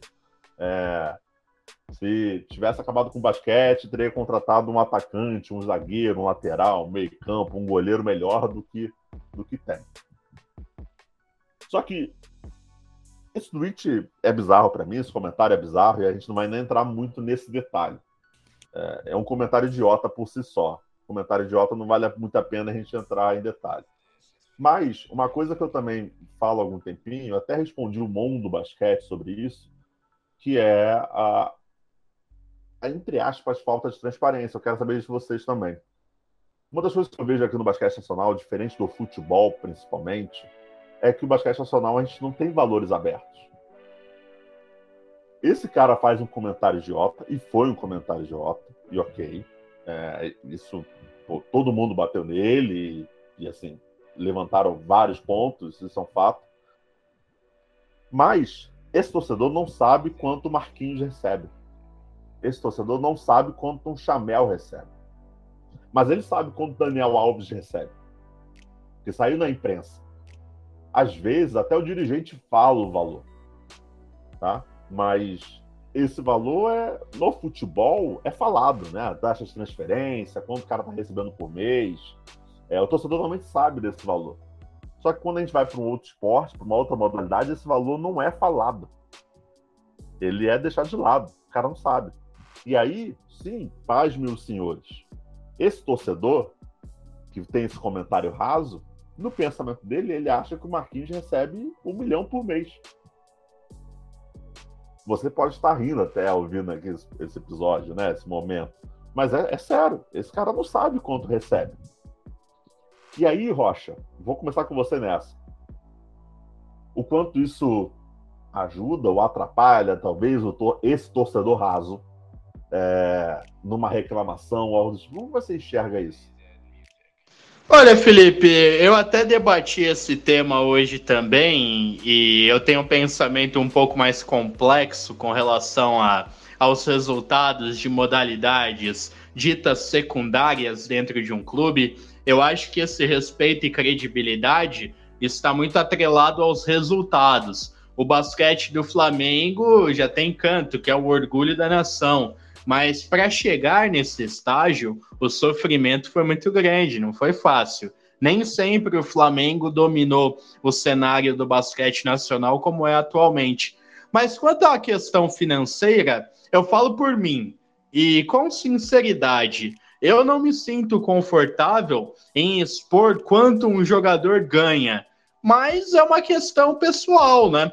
Dentro do futebol, é comum que o empresário abra quanto um jogador vai receber para jornalista e jornalista dá a informação completa. Isso acontece no basquete também mas eu sinceramente não acho que é uma informação que vá acrescentar muito. Pelo contrário, o jogador vem com essa pressão, pô, ele vai receber 100 mil reais por mês no time tal, ele vai ter que jogar por um cara que vai ser MVP da competição. Então, entende onde eu quero chegar? É, é uma condição que eu não vejo diferença no cenário do basquete. E nem Fora disso também, porque o, o torcedor em si, ele não tá nem aí enquanto é o valor do, do jogador de, de outra modalidade. Ele tá tão bravo que o time dele perdeu que ele não tá raciocinando nada. Ele tá só digitando, digitando, digitando e digitando, sem parar para pensar em nada. Ele é um torcedor bravo com a derrota do seu time e que não parou para realizar, para perceber o que ele estava dizendo também. Então, eu acho que não vale a pena a gente focar tanto nesse ponto, porque, sinceramente, é algo que foi dito por alguém que nem pensou no que falou. Boa, boa. E, e o Rocha traz uma traz um ponto que eu concordo muito. Assim, pra gente não muda nada. Pra gente não muda nada. É, isso, isso é um fato. Pro torcedor que muda, né? Essa cobrança que ele vai mudar. Né? Ele sabendo quanto ele recebe, que vai mudar. Agora, talvez o que eu acho que seja interessante, eu não sei se o Rocha pensa da mesma coisa, da mesma forma. Eu acho que salário, para mim, não faz sentido revelar. Para mim, não, realmente não muda nada, não faz sentido revelar. Agora, é interessante, talvez, para um clube botar no seu balancete, especificar o custo.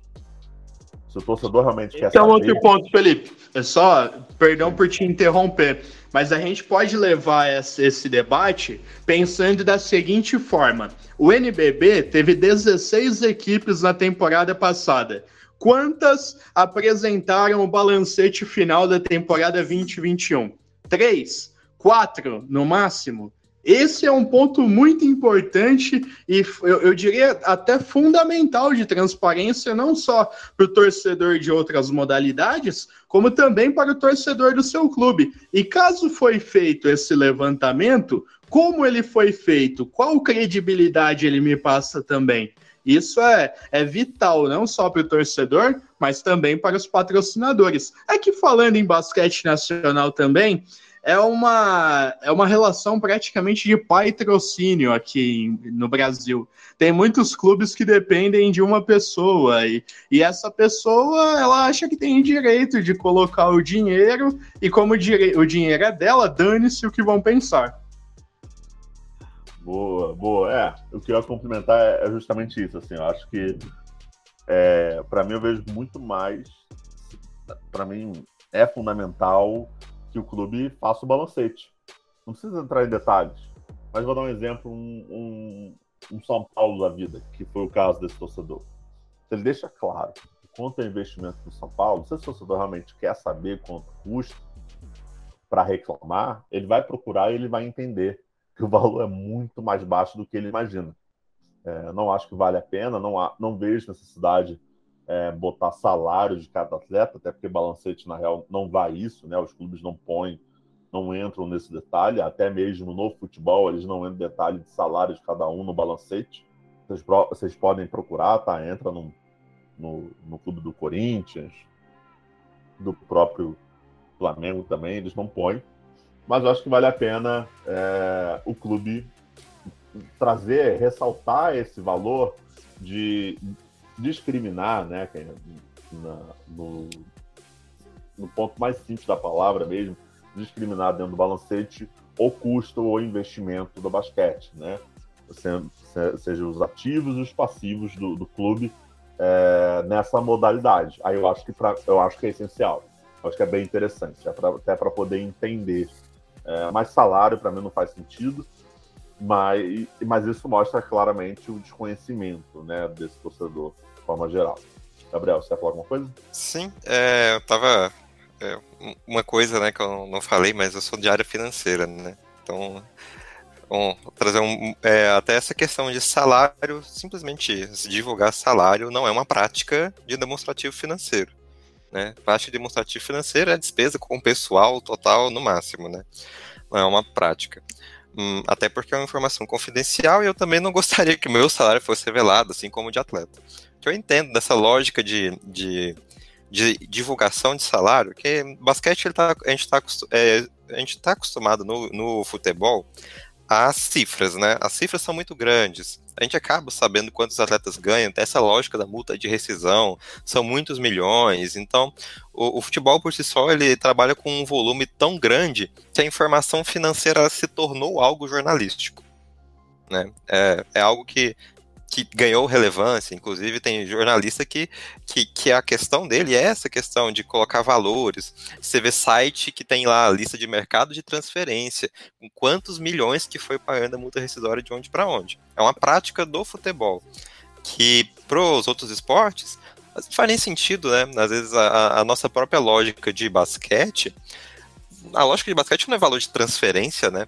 A lógica de basquete que a gente aprende a NBA é a lógica de salário, porque tem as regras dela, as regras do sistema americano, mas é, até quando a gente vai para ligas maiores, de termos financeiros, né? Os salários que se pagam no basquete chinês, os salários que se pagam na Euroliga.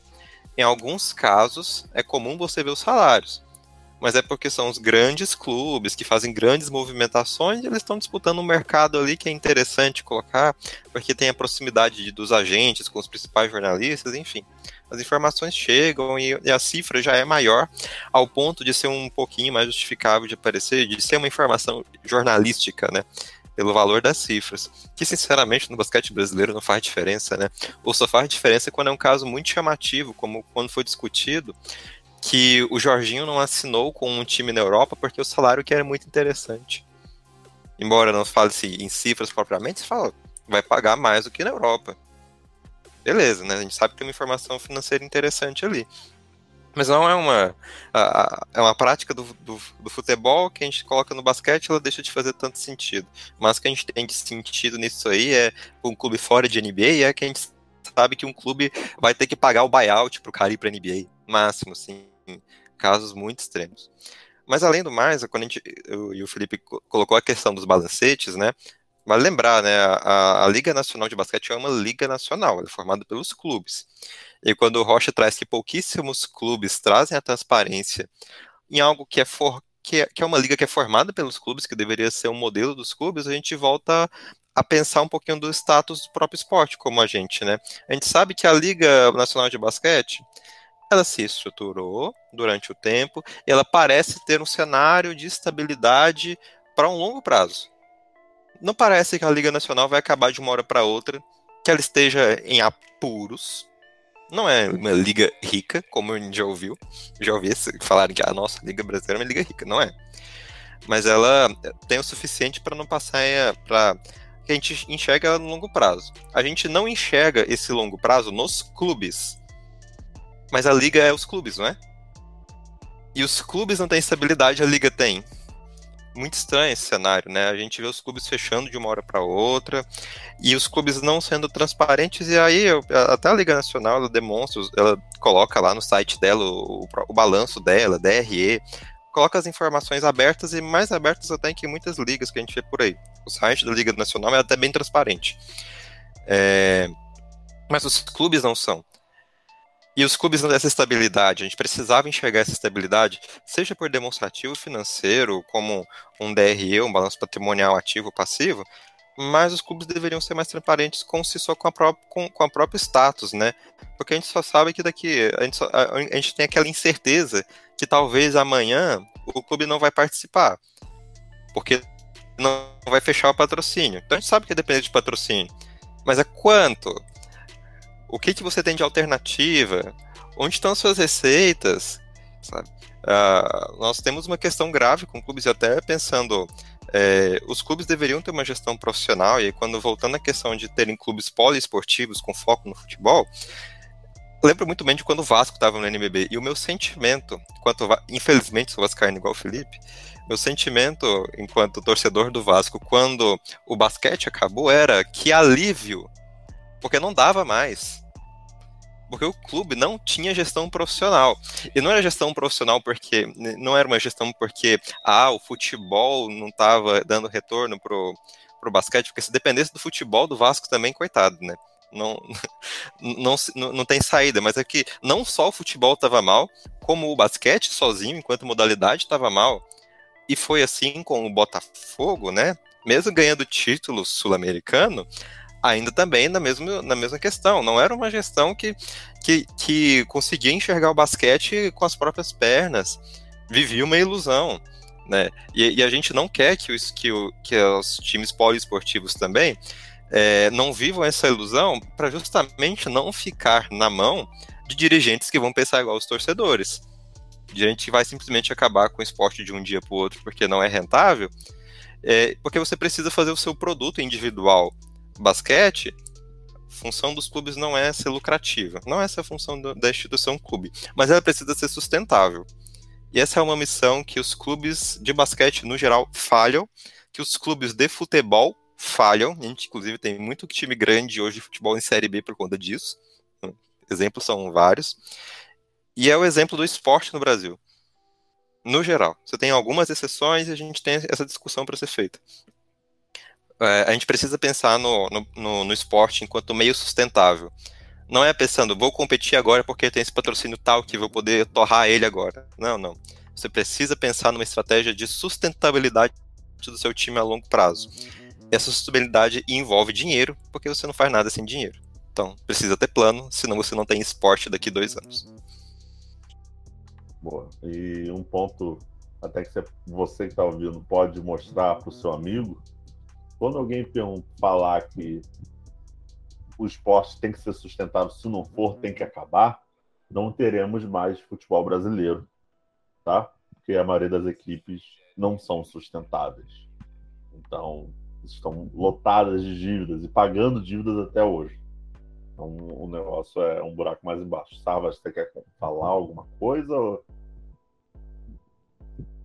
Só complementar. É essa história de esporte não ser sustentável não é exclusividade daqui, tá? É, que fique bem claro. Tem um estudo, não vou lembrar o ano, que ele mostrou que a grande maioria dos clubes europeus que não são os top do, do campeonato, eles dão prejuízo.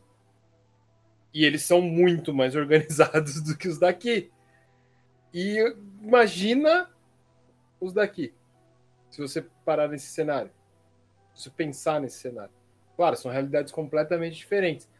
Mas imagina, se lá fora, onde tem uma moeda mais forte, uma organização mais evoluída no sentido de profissionalismo e uma cultura que visa mais isso, imagina aqui. É, definitivamente o problema não é você ter muitas modalidades é não ter direito quem cuide delas. Boa. Mudando sequência aqui, tá acabando já algumas perguntas, já tá falando bastante, por sinal, nesse episódio, para variar, né? Vamos para a pergunta do Patrick. Seguinte, é, dentro dos modelos de sucesso de trabalho na base, gerenciamento do basquete profissional que tem por aí, qual que pode se adequar melhor à triste realidade do basquete brasileiro levando em conta tudo: logística, falta de recurso, estrutura. Gabriel, é, você tem algum modelo para trazer para gente? Olha, pensar no basquete brasileiro é difícil. Modelo de gestão, vamos lá. Modelo de, de gestão esportiva, modelo de, de, de questão técnica. Olha para o lado, olha para a Argentina, você tem um modelo de gestão de desenvolvimento de habilidades e aprimoramentos de um jovem jogador que é espelhável para qualquer lugar. Bom, é desenvolvimento técnico, eu acho que ele é mais tranquilo. Dá para utilizar isso. Agora, o Brasil tem um. O desafio do Brasil é a integração nacional esportiva. E aí é muito difícil achar um modelo que realmente vale, porque os grandes modelos de, de integração esportiva é, eu penso, ah, a França é um ótimo modelo de integração esportiva, mas a França é muito menor do que o Brasil. Não, não é um modelo tão bom, tem muito mais dinheiro. É, eu, eu, confesso que eu tenho muita dificuldade de pensar num, num modelo que, que a gente pense na, quanti, na mesma quantidade de recursos que o Brasil tem para o tamanho que ele tem. Não, não existe algo muito perfeito considerando todas as variáveis. Então, olha para o basquete argentino que tem pelo menos uma situação financeira, geográfica um pouco parecida, não é o mesmo tipo de atleta, não é nem de perto o mesmo tamanho, mas é onde você pode tentar enxergar algo. E, e não adianta, você tem que. E, e aí, não, você não vai conseguir nada, características parecidas, mas você tem que olhar para os modelos de gestão como um todo. Então, pensar no modelo de gestão de estruturação de ligas e esportes, você tem muitos modelos criar é, capilaridade de ligas, né? criar divisões, montar uma estrutura. Você pode olhar para a Alemanha, você pode olhar para a França, você pode olhar para a Espanha. São modelos razoavelmente interessantes. Talvez tente olhar para a França, porque talvez o tipo de atleta seja mais parecido um pouco ali. Mas ainda assim é, é, é, é tão difícil aplicar o modelo Brasil que é tipo, é, é muito mais olhe para os melhores, veja no que há os melhores e aplique. Você pode tentar pensar em modelo de instituto de esportes, tem vários exemplos no mundo aí, a gente tem instituto de esportes na França, em CEP, já foi tema em outros episódios, instituto de esporte da Austrália, a gente tem instituto de esporte na Holanda, a gente tem instituto de esporte na Grã-Bretanha, que não é um polo de basquete, é, enfim, temos estratégias diferentes que podem ser analisadas. Acho que o Brasil é, talvez onde ela tem que achar o modelo é qual que é o modelo de melhor integração nacional que tem hoje. Hoje eu não consigo pensar bem. Talvez o modelo de integração nacional mais interessante é o dos Estados Unidos. Porque tem uma integração nacional que envolve a competição escolar, né? E, e talvez seja algo que a gente possa espelhar, mas é muito diferente a nossa situação econômica para olhar nisso. Mas a gente precisa misturar essas coisas. Não dá para olhar só para uma coisa, porque a gente não vai achar algo igual ao Brasil não tem grandes exemplos igual o Brasil na mesma situação, vendo hoje de, de, de gestão de basquete.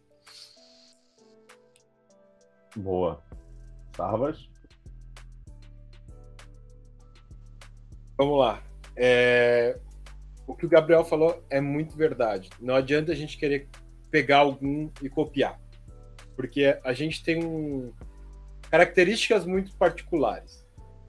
Só que a gente não pode esquecer de uma coisa a gente tem total capacidade de desenvolver algo aqui. Por que, que eu falo isso? A gente tem, tem que ver as, o, que, o que é comum a todos esses casos que a gente está explicando. A universidade está junto da sociedade. Os institutos de esporte, eles são também institutos de pesquisa. As equipes, elas possuem pesquisadores juntos com, junto com eles. Ah, mas por que, que isso é importante? Justamente para desenvolver um modelo que você consegue aplicar a sua realidade, a seu estado, que é replicável dentro daquelas condições. A gente não tem isso aqui. A gente não tem nada nem perto disso aqui. É, o Instituto da França, o INSEP, ele é um dos que mais publica sobre esportes olímpicos no geral, no mundo.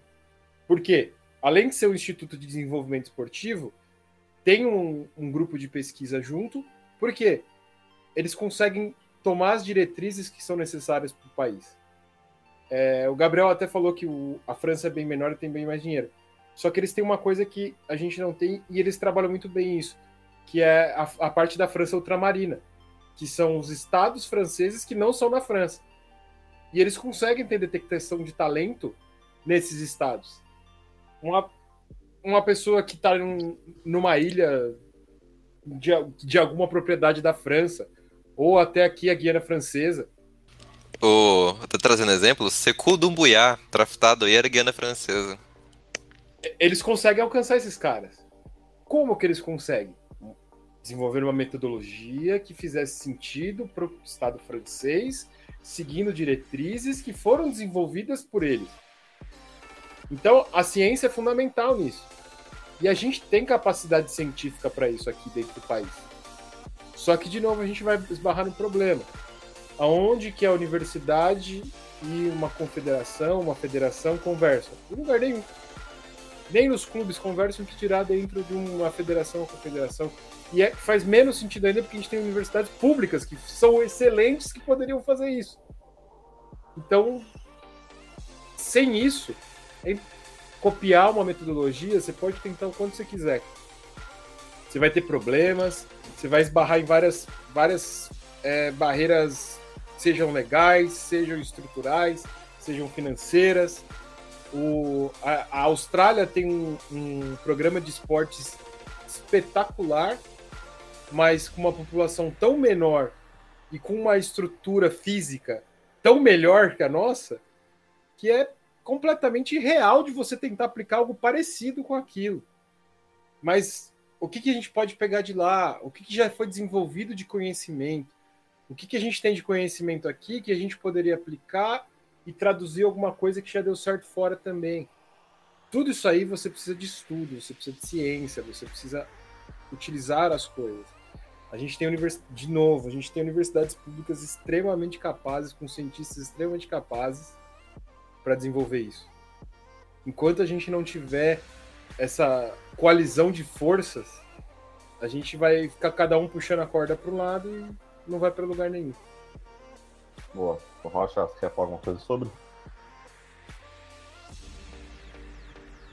Não, acho que o Gabriel e o Sarvas já colocaram muito bem. É mais uma situação do Brasil se identificar, né? Hoje o Brasil não se identifica, o Brasil não sabe o que é a sua carência. Existem inúmeros projetos que não vão para frente justamente por falta de interesse, que muitas vezes tem todos esses dados que a gente precisa avaliar. Nós mesmos aqui estamos tentando trazer soluções, mas infelizmente, às vezes a gente acaba sendo uma voz, ou algumas no nosso caso, ecoando no deserto. Boa. Seguindo aqui, tem a pergunta do Ton Tonite. Tonite. Essa eu até, até prefiro eu mesmo responder. Ele está falando o seguinte: olha, Rio Grande do Sul é um dos estados que mais assiste NBA no país, porém está em último interesse pelo NBB.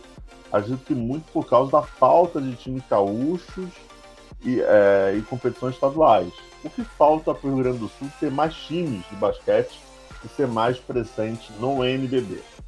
Vamos lá, por partes. É...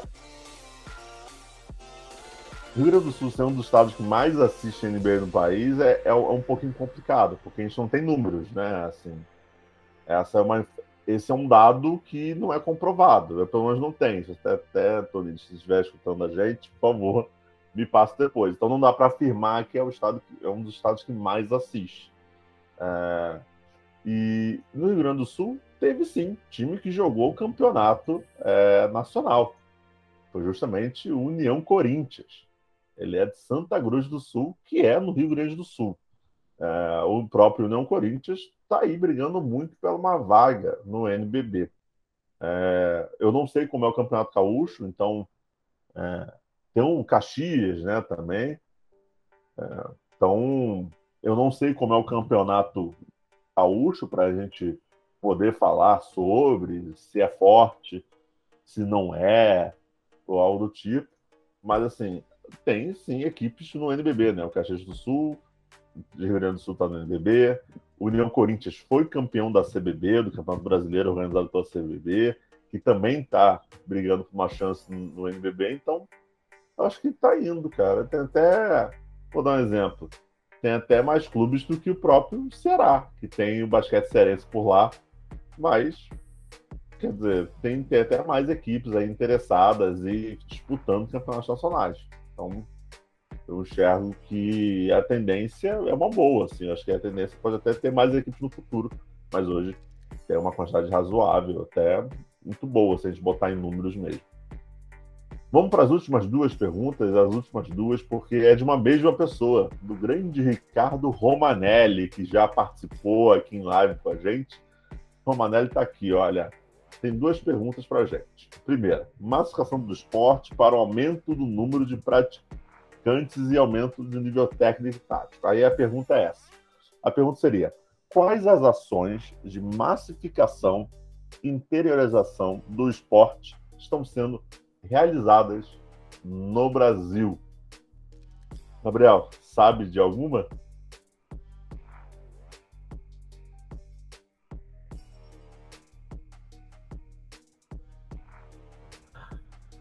Vamos lá, essa eu vou deixar para o Rocha. Rocha, sabe de alguma?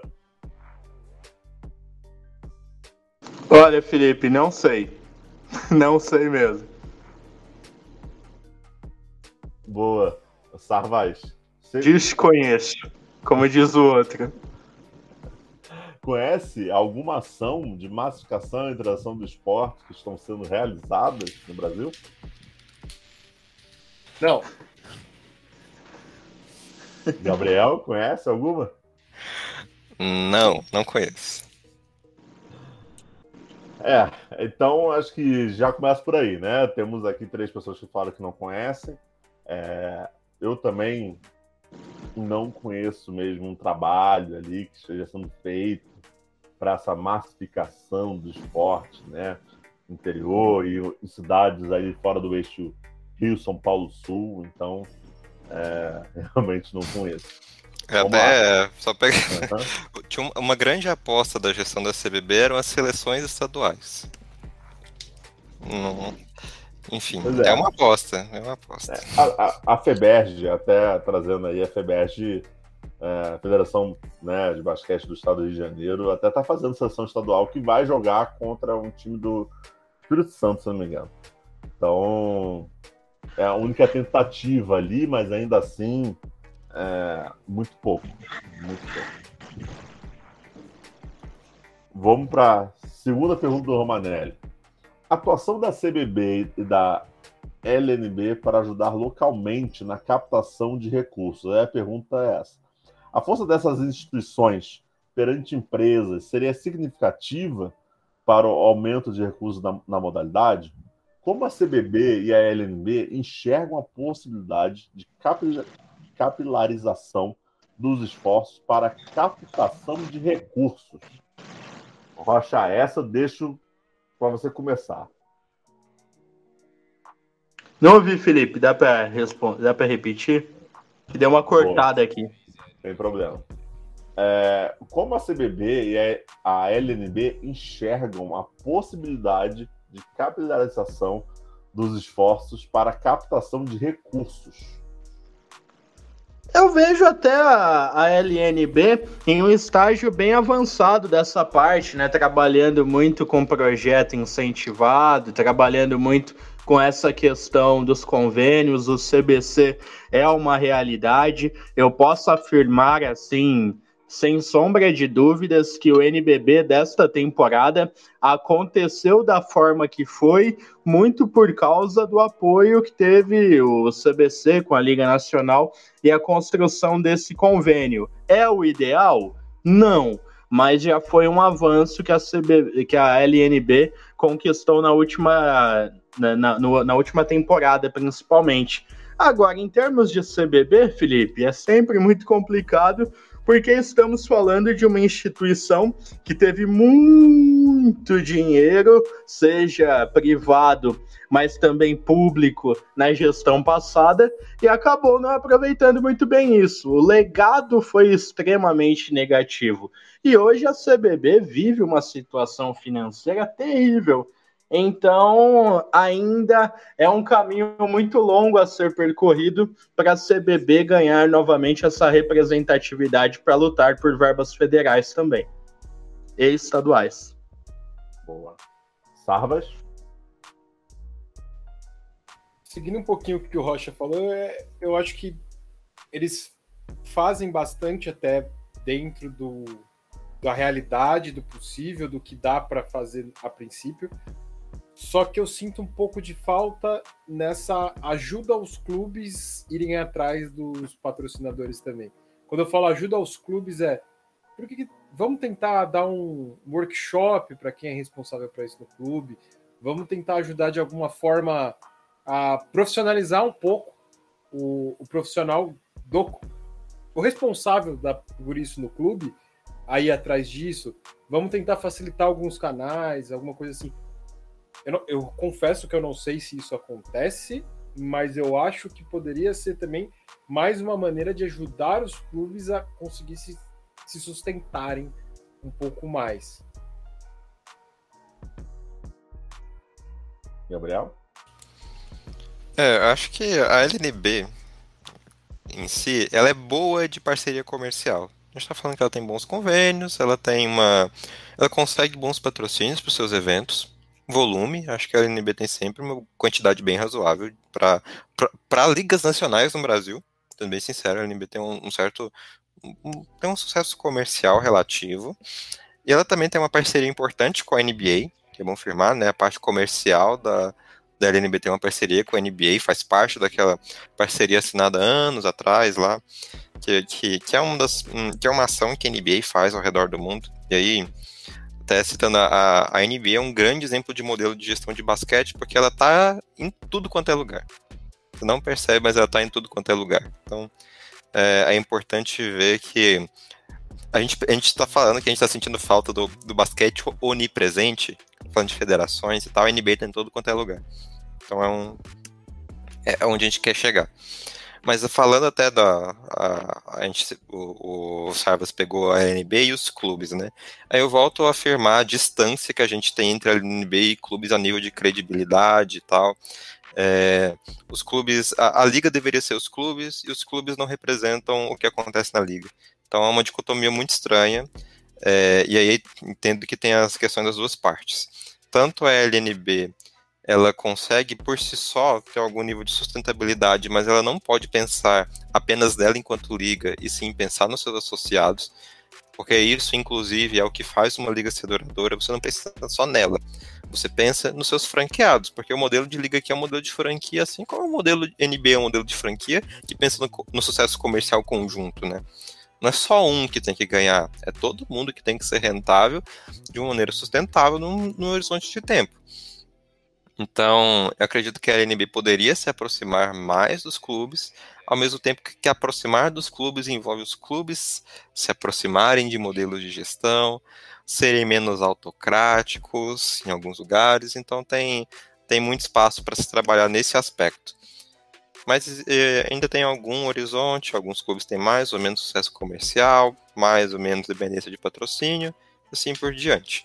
Mas até um tema que eu já citei, né? Clubes têm muita dificuldade de.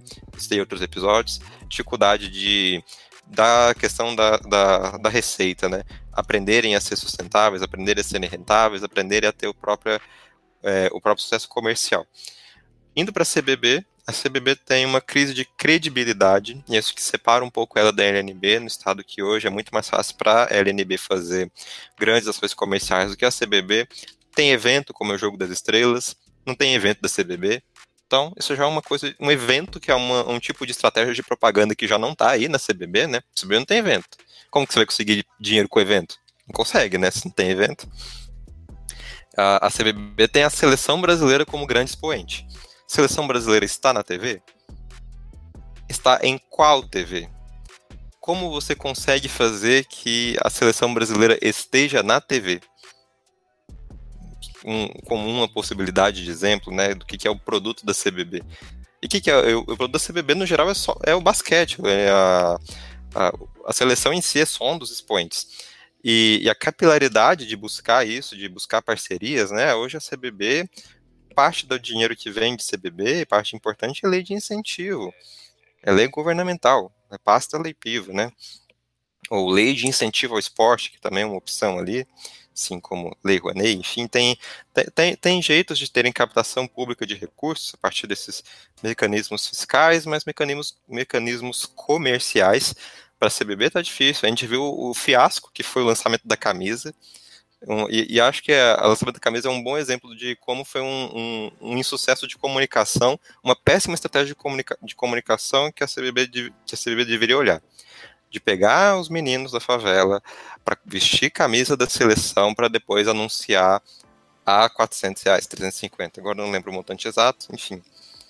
Simplesmente não faz sentido, né? Você quer associar uma imagem de aproximação de um público que não tem acesso ao basquete e você coloca que a camisa é um terço de salário mínimo. Então, você tem que olhar para essas coisas, porque se uma coisa que ela fez melhor foi se aproximar mais de redes sociais. A gente viu que a rede social passou a ser mais ativa, de ter alguma tentativa de aproximação com o público. Ok? A gente admira a tentativa, mas a gente tem que olhar esses insucessos de comunicação comercial. Porque isso foi um insucesso de comunicação comercial. Ela tomou tijolada merecida. E deve repensar. Porque, e não porque não conseguiu lançar um produto a um preço acessível. Mas se você vai lançar um produto a um preço não acessível, você não usa meninos da favela. Você não teve condição de lançar um produto acessível agora, não utilize essa estratégia.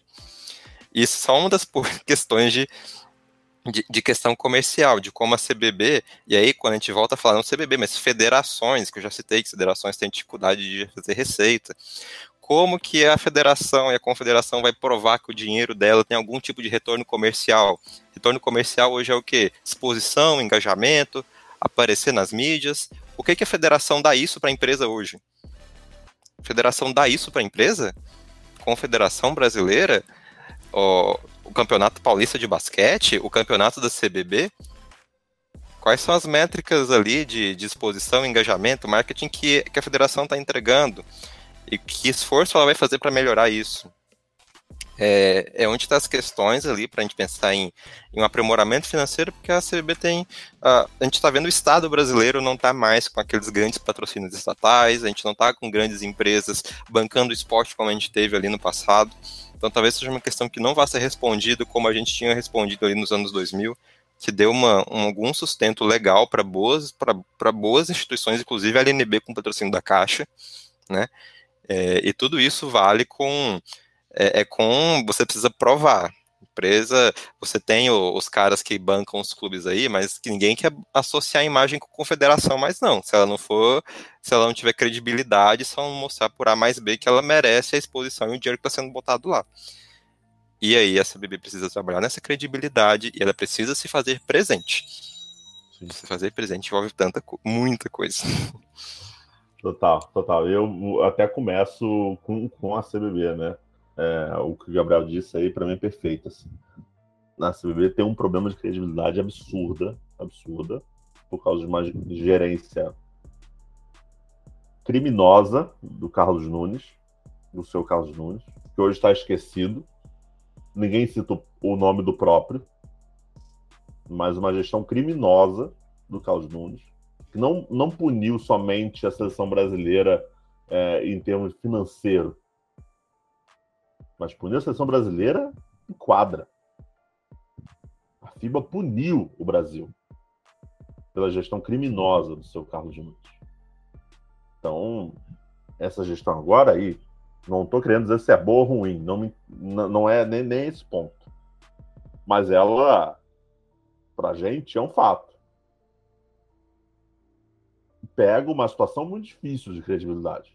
Quem confia hoje na Confederação Brasileira? Por mais que esteja tentando, e aí e a gente pode, pode falar depois se a tentativa está sendo acertada ou não, mas é difícil. Credibilidade não credibilidade demora-se anos para conquistar. E é rápido para perder. Eu acho que todo mundo já ouviu isso em algum momento da vida. Então, sofre. Isso sofre. A, a empresa pensa duas vezes o que vai fazer. Será que vale a pena colocar um dinheiro numa confederação que já foi envolvida em escândalo? É um pensamento real. É isso. É... Eu não sei hoje como é a estratégia comercial da CBB imagino que seja difícil, porque a credibilidade barra muito nisso. Você pode até apresentar um baita projeto, barato para uma empresa, mas é difícil. É, é, pegando rapidamente esse exemplo até que o Gabriel trouxe sobre o lançamento da camisa, eu entendo comercialmente que o valor imposto pela camisa é da Nike, não é da confederação. É, e a gente pode seguir outros modelos, tá? A própria camisa do Flamengo de basquete não é barata, não, gente. É 250 reais. Não é barata. Pensa num assalariado que ganha 800 reais por mês, 250 tá longe de ser um exemplo de ser barato. É claro. Voltamos lá. Credibilidade do CBB é péssima. Então, quando lança a camisa, 350 reais, a comunicação, e aí eu concordo totalmente com o Gabriel. A comunicação. Você vai usar facinha, favela, justamente o pessoal que não tem acesso, justamente aonde o basquete às vezes nem chega. Não sei se era a melhor comunicação para ser feita, na minha humilde opinião. Aí, é claro, quando surge isso na rede social, é normal que as pessoas vão bater. Mas eu acho que assim, e até trazendo esse ponto, eu acho que bater nesse tipo de comunicação, usando uma zona periférica, pessoas que não têm acesso ao basquete, total. Agora, em termos de valor, tipo, gente, também vamos ser. Vamos tirar essa hipocrisia de lado. Ninguém reclamou quando o Flamengo lançou a camisa de basquete por 250 reais. Ninguém. Ninguém reclamou que o Savas talvez até possa falar com mais propriedade do que eu, que a camisa do São Paulo também é uns 200 conto. 250. Tá falando para mim aqui. Ninguém reclamou que a camisa do São Paulo é 250 reais. Então, não vem agora aparecer um monte, um, um monte de santo e falar, meu Deus do céu, 350 reais, que absurdo. Ah, que isso aquilo. É, eu acho absurdo. Eu não dou 350 reais nem ferrando. Eu compro uma falsificada. Porra, faço. Não tem dúvida. Eu compro falsificado do meu time, pô. Não vou comprar falsificado da seleção brasileira. E ainda vou ajudar alguém. ainda vou ajudar alguém. Então, assim, é, esse lado financeiro, especificamente financeiro, vamos deixar, vamos deixar a hipocrisia de lado, porque a gente sabe que não é bem assim.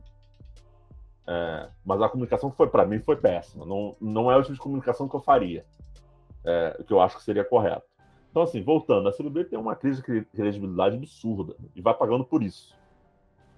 E paga com razão. Vamos deixar isso bem claro. Paga com razão. Ah, mas é o Gui Peixoto não estava envolvido. Problema. Isso não é um problema nosso. Isso não é um problema nosso. Se a gente pegar outras crises de credibilidade, é, quem paga é a empresa. Não é quem está agora, quem não está. Vou dar um exemplo rápido para vocês. Quando teve aquele caso do Carrefour, que um homem negro foi assassinado, é punido é a empresa. Com, certa, com muita razão. Você acha que se trocar o CEO de lá, as pessoas vão falar, não, não, agora mudou o CEO. O Joãozinho que estava lá agora, ele saiu e agora entrou Zezé agora para assumir a presidência. Acabou. Eles não são mais racistas. Não é assim, gente. Não funciona dessa forma. E Peixoto tá pagando o Carlos, que o Carlos Nunes fez? Tá. E com razão. Ele vai pagar, não tem muito o que fazer. E ele sabe também onde se meteu. Também não pode falar agora que, ah, meu Deus do céu, vocês estão sendo injustos comigo. Não, você sabe onde você se enfiou teve briga por essa presidência. O próprio senhor lá da Federação Paulista também. Então, então você sabe onde se meteu. Então não vamos fugir muito disso. A CBB briga com isso, ela sofre com isso. Essa crise de credibilidade bate muito nessa razão de investimentos no esporte. É difícil você achar uma empresa que patrocine. Vide as próprias equipes do NBB que sofrem. As próprias equipes do NBB sofrem. Tirando as grandes equipes, o Pato Basquete sofre. Caxias sofre para montar a sua equipe. Não é tão simples assim. Então, a CBB sofre com isso e vai sofrer. Um ponto importante que a gente tem que trazer aqui também: o lado empresarial. Cada vez menos as empresas investem menos no esporte. E principalmente no basquete. Por quê? Qual é o retorno?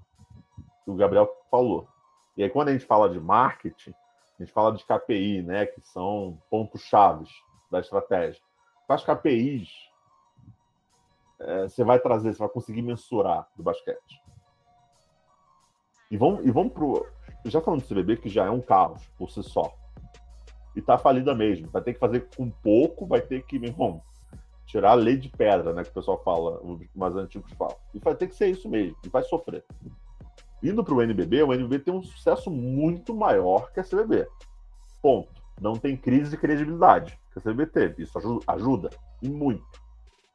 NBB no começo teve muito apoio da Globo, até quando estava por lá. Isso ajudou muito? Ajudou muito. Mas NBB também sofreu quando a Caixa saiu.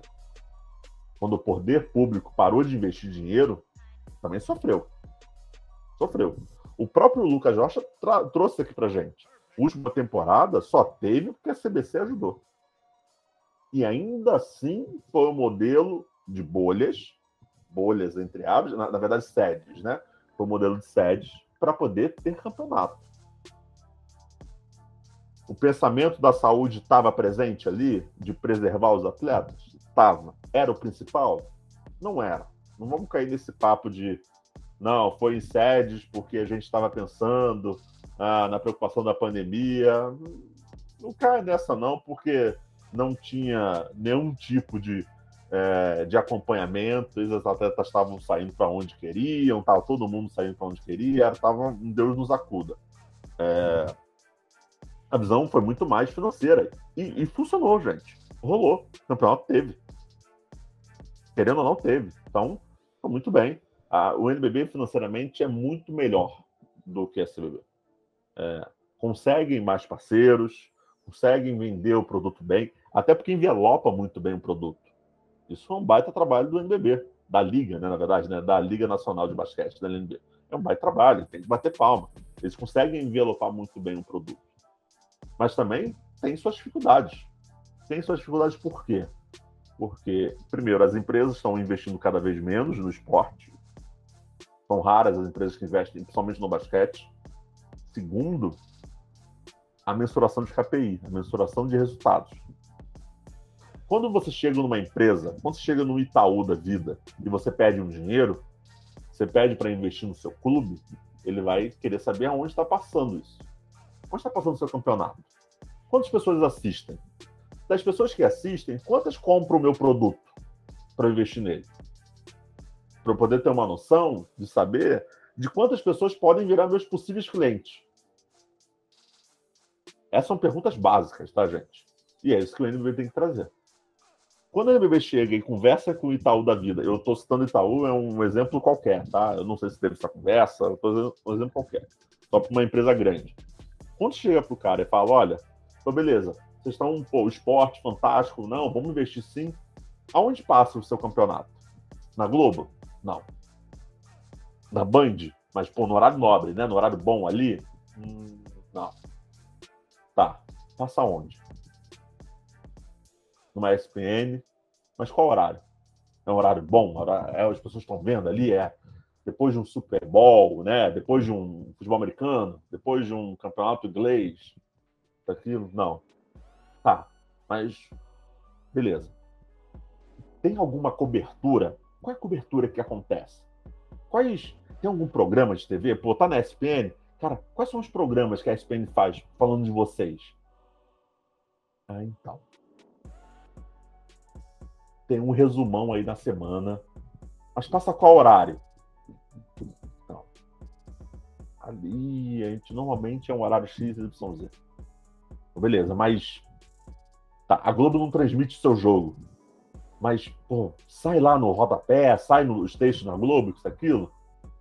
E a, a Globo acompanha, faz uma cobertura dos seus jogos? Não. Faz. Sai ali alguns textos e tal, mas não, não é uma cobertura. Mas tem o Flamengo jogando, né? Pô, que legal. Passa no Globo Esporte? Não, não passa. Mas sai do jornal, né, do Rio de Janeiro. Então, não sai. Isso pesa. Estou dando mínimos exemplos aqui. Isso pesa no final das contas. Aí o cara pergunta, mas quanto você quer de investimento? Um milhão de reais? Mas qual é o meu retorno? Quantas pessoas vão estar vendo? Quem vai estar vendo? Isso pesa no final das contas. É, é, é, triste, mas é, mas é real. É real. Isso pesa no final do dia. Claro, o NBB, para mim, acho que é um, um, grande. Acho que é um sucesso, vamos dizer assim, em termos de, de conseguir patrocínio. Mas eu ainda aposto com vocês que o patrocínio que conseguem é muito menor do que uma outra modalidade consegue, por exemplo. O investimento de uma empresa o tanto que ela investe no basquete é muito menor do que ela investe no futebol. Talvez ela investe até no vôlei. Muito menor. Porque é isso, gente. Então, assim, financeiramente é complicado, não é tão simples assim. E aí, qual seria a solução? Pô, a gente está falando de muitos problemas, né? Muito, só problema, problema, problema, muita dificuldade, falta de credibilidade da CBB, pô, o NBB está indo bem, mas né, poderia ter mais e tal. Qual poderia ser a solução? Talvez as duas sentarem e conversar e falar assim: olha, vamos unir forças para tentar trazer o máximo de possível dinheiro para o basquete, porque quanto mais dinheiro para o basquete, melhor. A LNB não vai sentar com a CBB.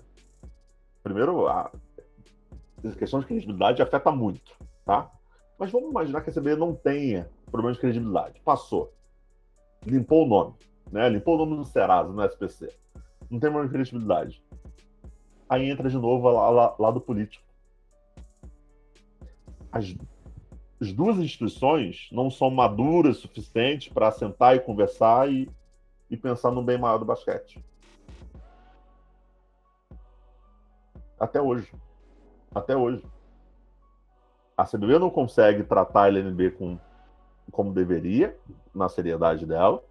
E a LNB também acho que o trabalho dela é muito melhor do que tudo. o melhor campeonato que já existiu na face da Terra e ela não quer sentar com a CBB para poder falar sobre. E não quer unir forças. Sabe quem perde? Eu, você e os clubes.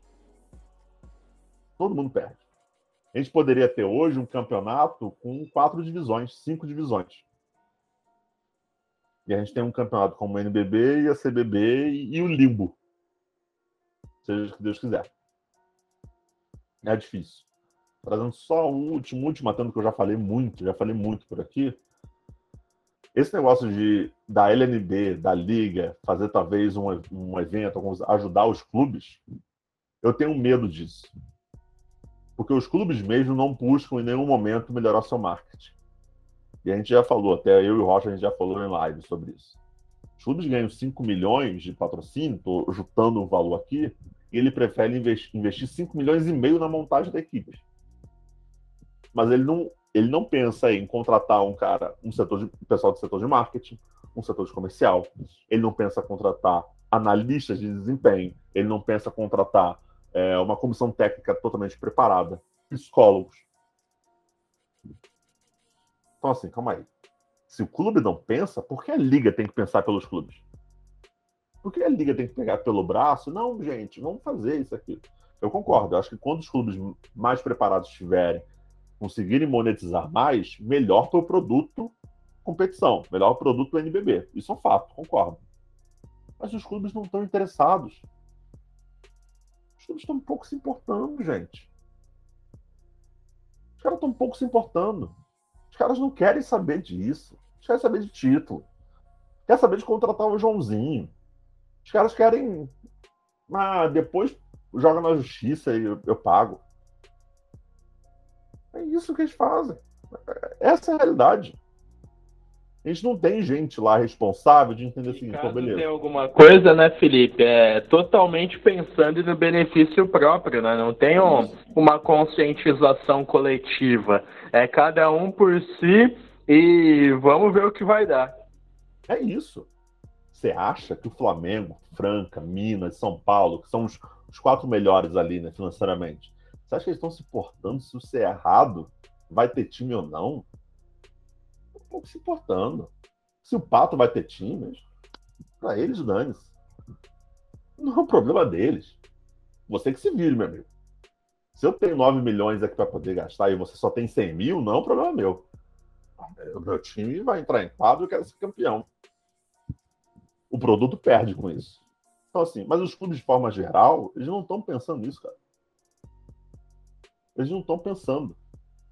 Olha os anúncios das equipes. Pô, o Bauru é uma das equipes que mais faz melhor o anúncio de jogador. Mas olha como era o Twitter algum tempo atrás. O Rocha sabe disso era abandonado. Eram alguns posts aqui e ali. Olha o anúncio do Caboclo pelo São Paulo. Você acha que esse é um anúncio de um ex-NBA para o seu time? Um videozinho de quadra, pegava, pegou dois influenciadores do próprio São Paulo para poder falar sobre. Meu irmão, eu levo ele para o estádio. Apresento ele junto com um time de futebol. Faz qualquer outra coisa. Então, assim, os clubes também não pensam sobre isso, não querem saber sobre isso, porque se quisessem já teriam procurado. Os clubes, na verdade, eles acham que tem que bater na porta deles, a patrocínio vai chegar na porta deles e falar assim: olha, toma aqui 10 milhões, porque você é muito bom, gostei do seu rosto, trazendo 10 milhões para vocês. É isso. Eles querem que o dinheiro caia do céu e não vai cair. Ponto. Aí eu também acho que, por isso que eu falo que eu acho que é preocupante esse negócio da liga pegar muito pela mão e ensinar, porque os próprios clubes não querem se quisessem, já teriam se preocupado mais sobre. Eles não querem. Então, isso é um ponto. Pessoal, falamos muito hoje, né? Para variar. Já virou uma. Já virou fútil, né? Falar sobre isso. A gente já falou demais sobre. É, de novo, mais um episódio que rendeu muito mais do que deveria, do que era esperado. Mas quero agradecer aqui, Gabriel. Mais uma vez, muito obrigado por estar, estar com a gente deixe seu recado. Bom, meu recado é continue escutando o podcast, essa série. A gente vai voltar aí a, a tratar de temas específicos ali, né? Voltando para a nossa pauta, para o nosso tema de discussão, mas vamos voltar com mais perguntas também, porque é interessante quando a gente recebe essas mensagens, para entender o que vocês estão achando da série, até para tirar um pouco da, daquilo que a gente pensou na nossa estrutura, né? A gente comentou temas que provavelmente a gente não comentaria. Então, muito legal, continue mandando é, aumentando esse engajamento aí com o público. Então, muito obrigado aí pela, pela participação e continuem escutando essa série aí que a gente está fazendo um belo esforço para discutir bem seriamente. Valeu, Felipe, Sarvas, Gabriel, todo mundo que participou de mais um podcast, todo mundo que vem nos acompanhando e vem dando seu feedback também tem sido muito bacana trocar ideias e tentar descobrir caminhos, né? Porque, como eu sempre digo, não adianta a gente apenas apontar quais são os problemas, mas também encontrar um caminho para que tudo seja melhorado, melhorado ou quase tudo, né? Porque aqui dentro das nossas ideias não engloba com certeza todos os problemas do basquete nacional. Boa. E por último, não menos importante, Sarvaz, muito obrigado e, por favor, anuncie a grande novidade, a surpresa que a gente falou no começo, pessoal. Bom, eu que agradeço, agradeço a pergunta de todos vocês. E eu vou fazer um convite. Na quinta-feira vai começar o programa novo falando sobre a parte um pouco mais técnico-tática, um pouquinho mais dentro do basquete mesmo. O programa chama Pingos no X. É, vai ter que ouvir o primeiro programa para entender o nome aí. E a gente já está aí com ele gravado com o Pablo Costa, nosso primeiro convidado aí, assistente técnico do Franca. O papo ficou bem legal. E vou dar uma de youtuber agora, hein? Se você sobreviveu até aqui no, no podcast, digita aí Pingo no X no qualquer agregador de áudio que vocês tiverem. Boa, boa, isso aí. É, esse é o novo podcast do Esporte para Basquete, onde a gente vai tentar trazer aí é, esse conteúdo mais de scout, é, mais de análise, desempenho. Vai ser bem interessante para vocês.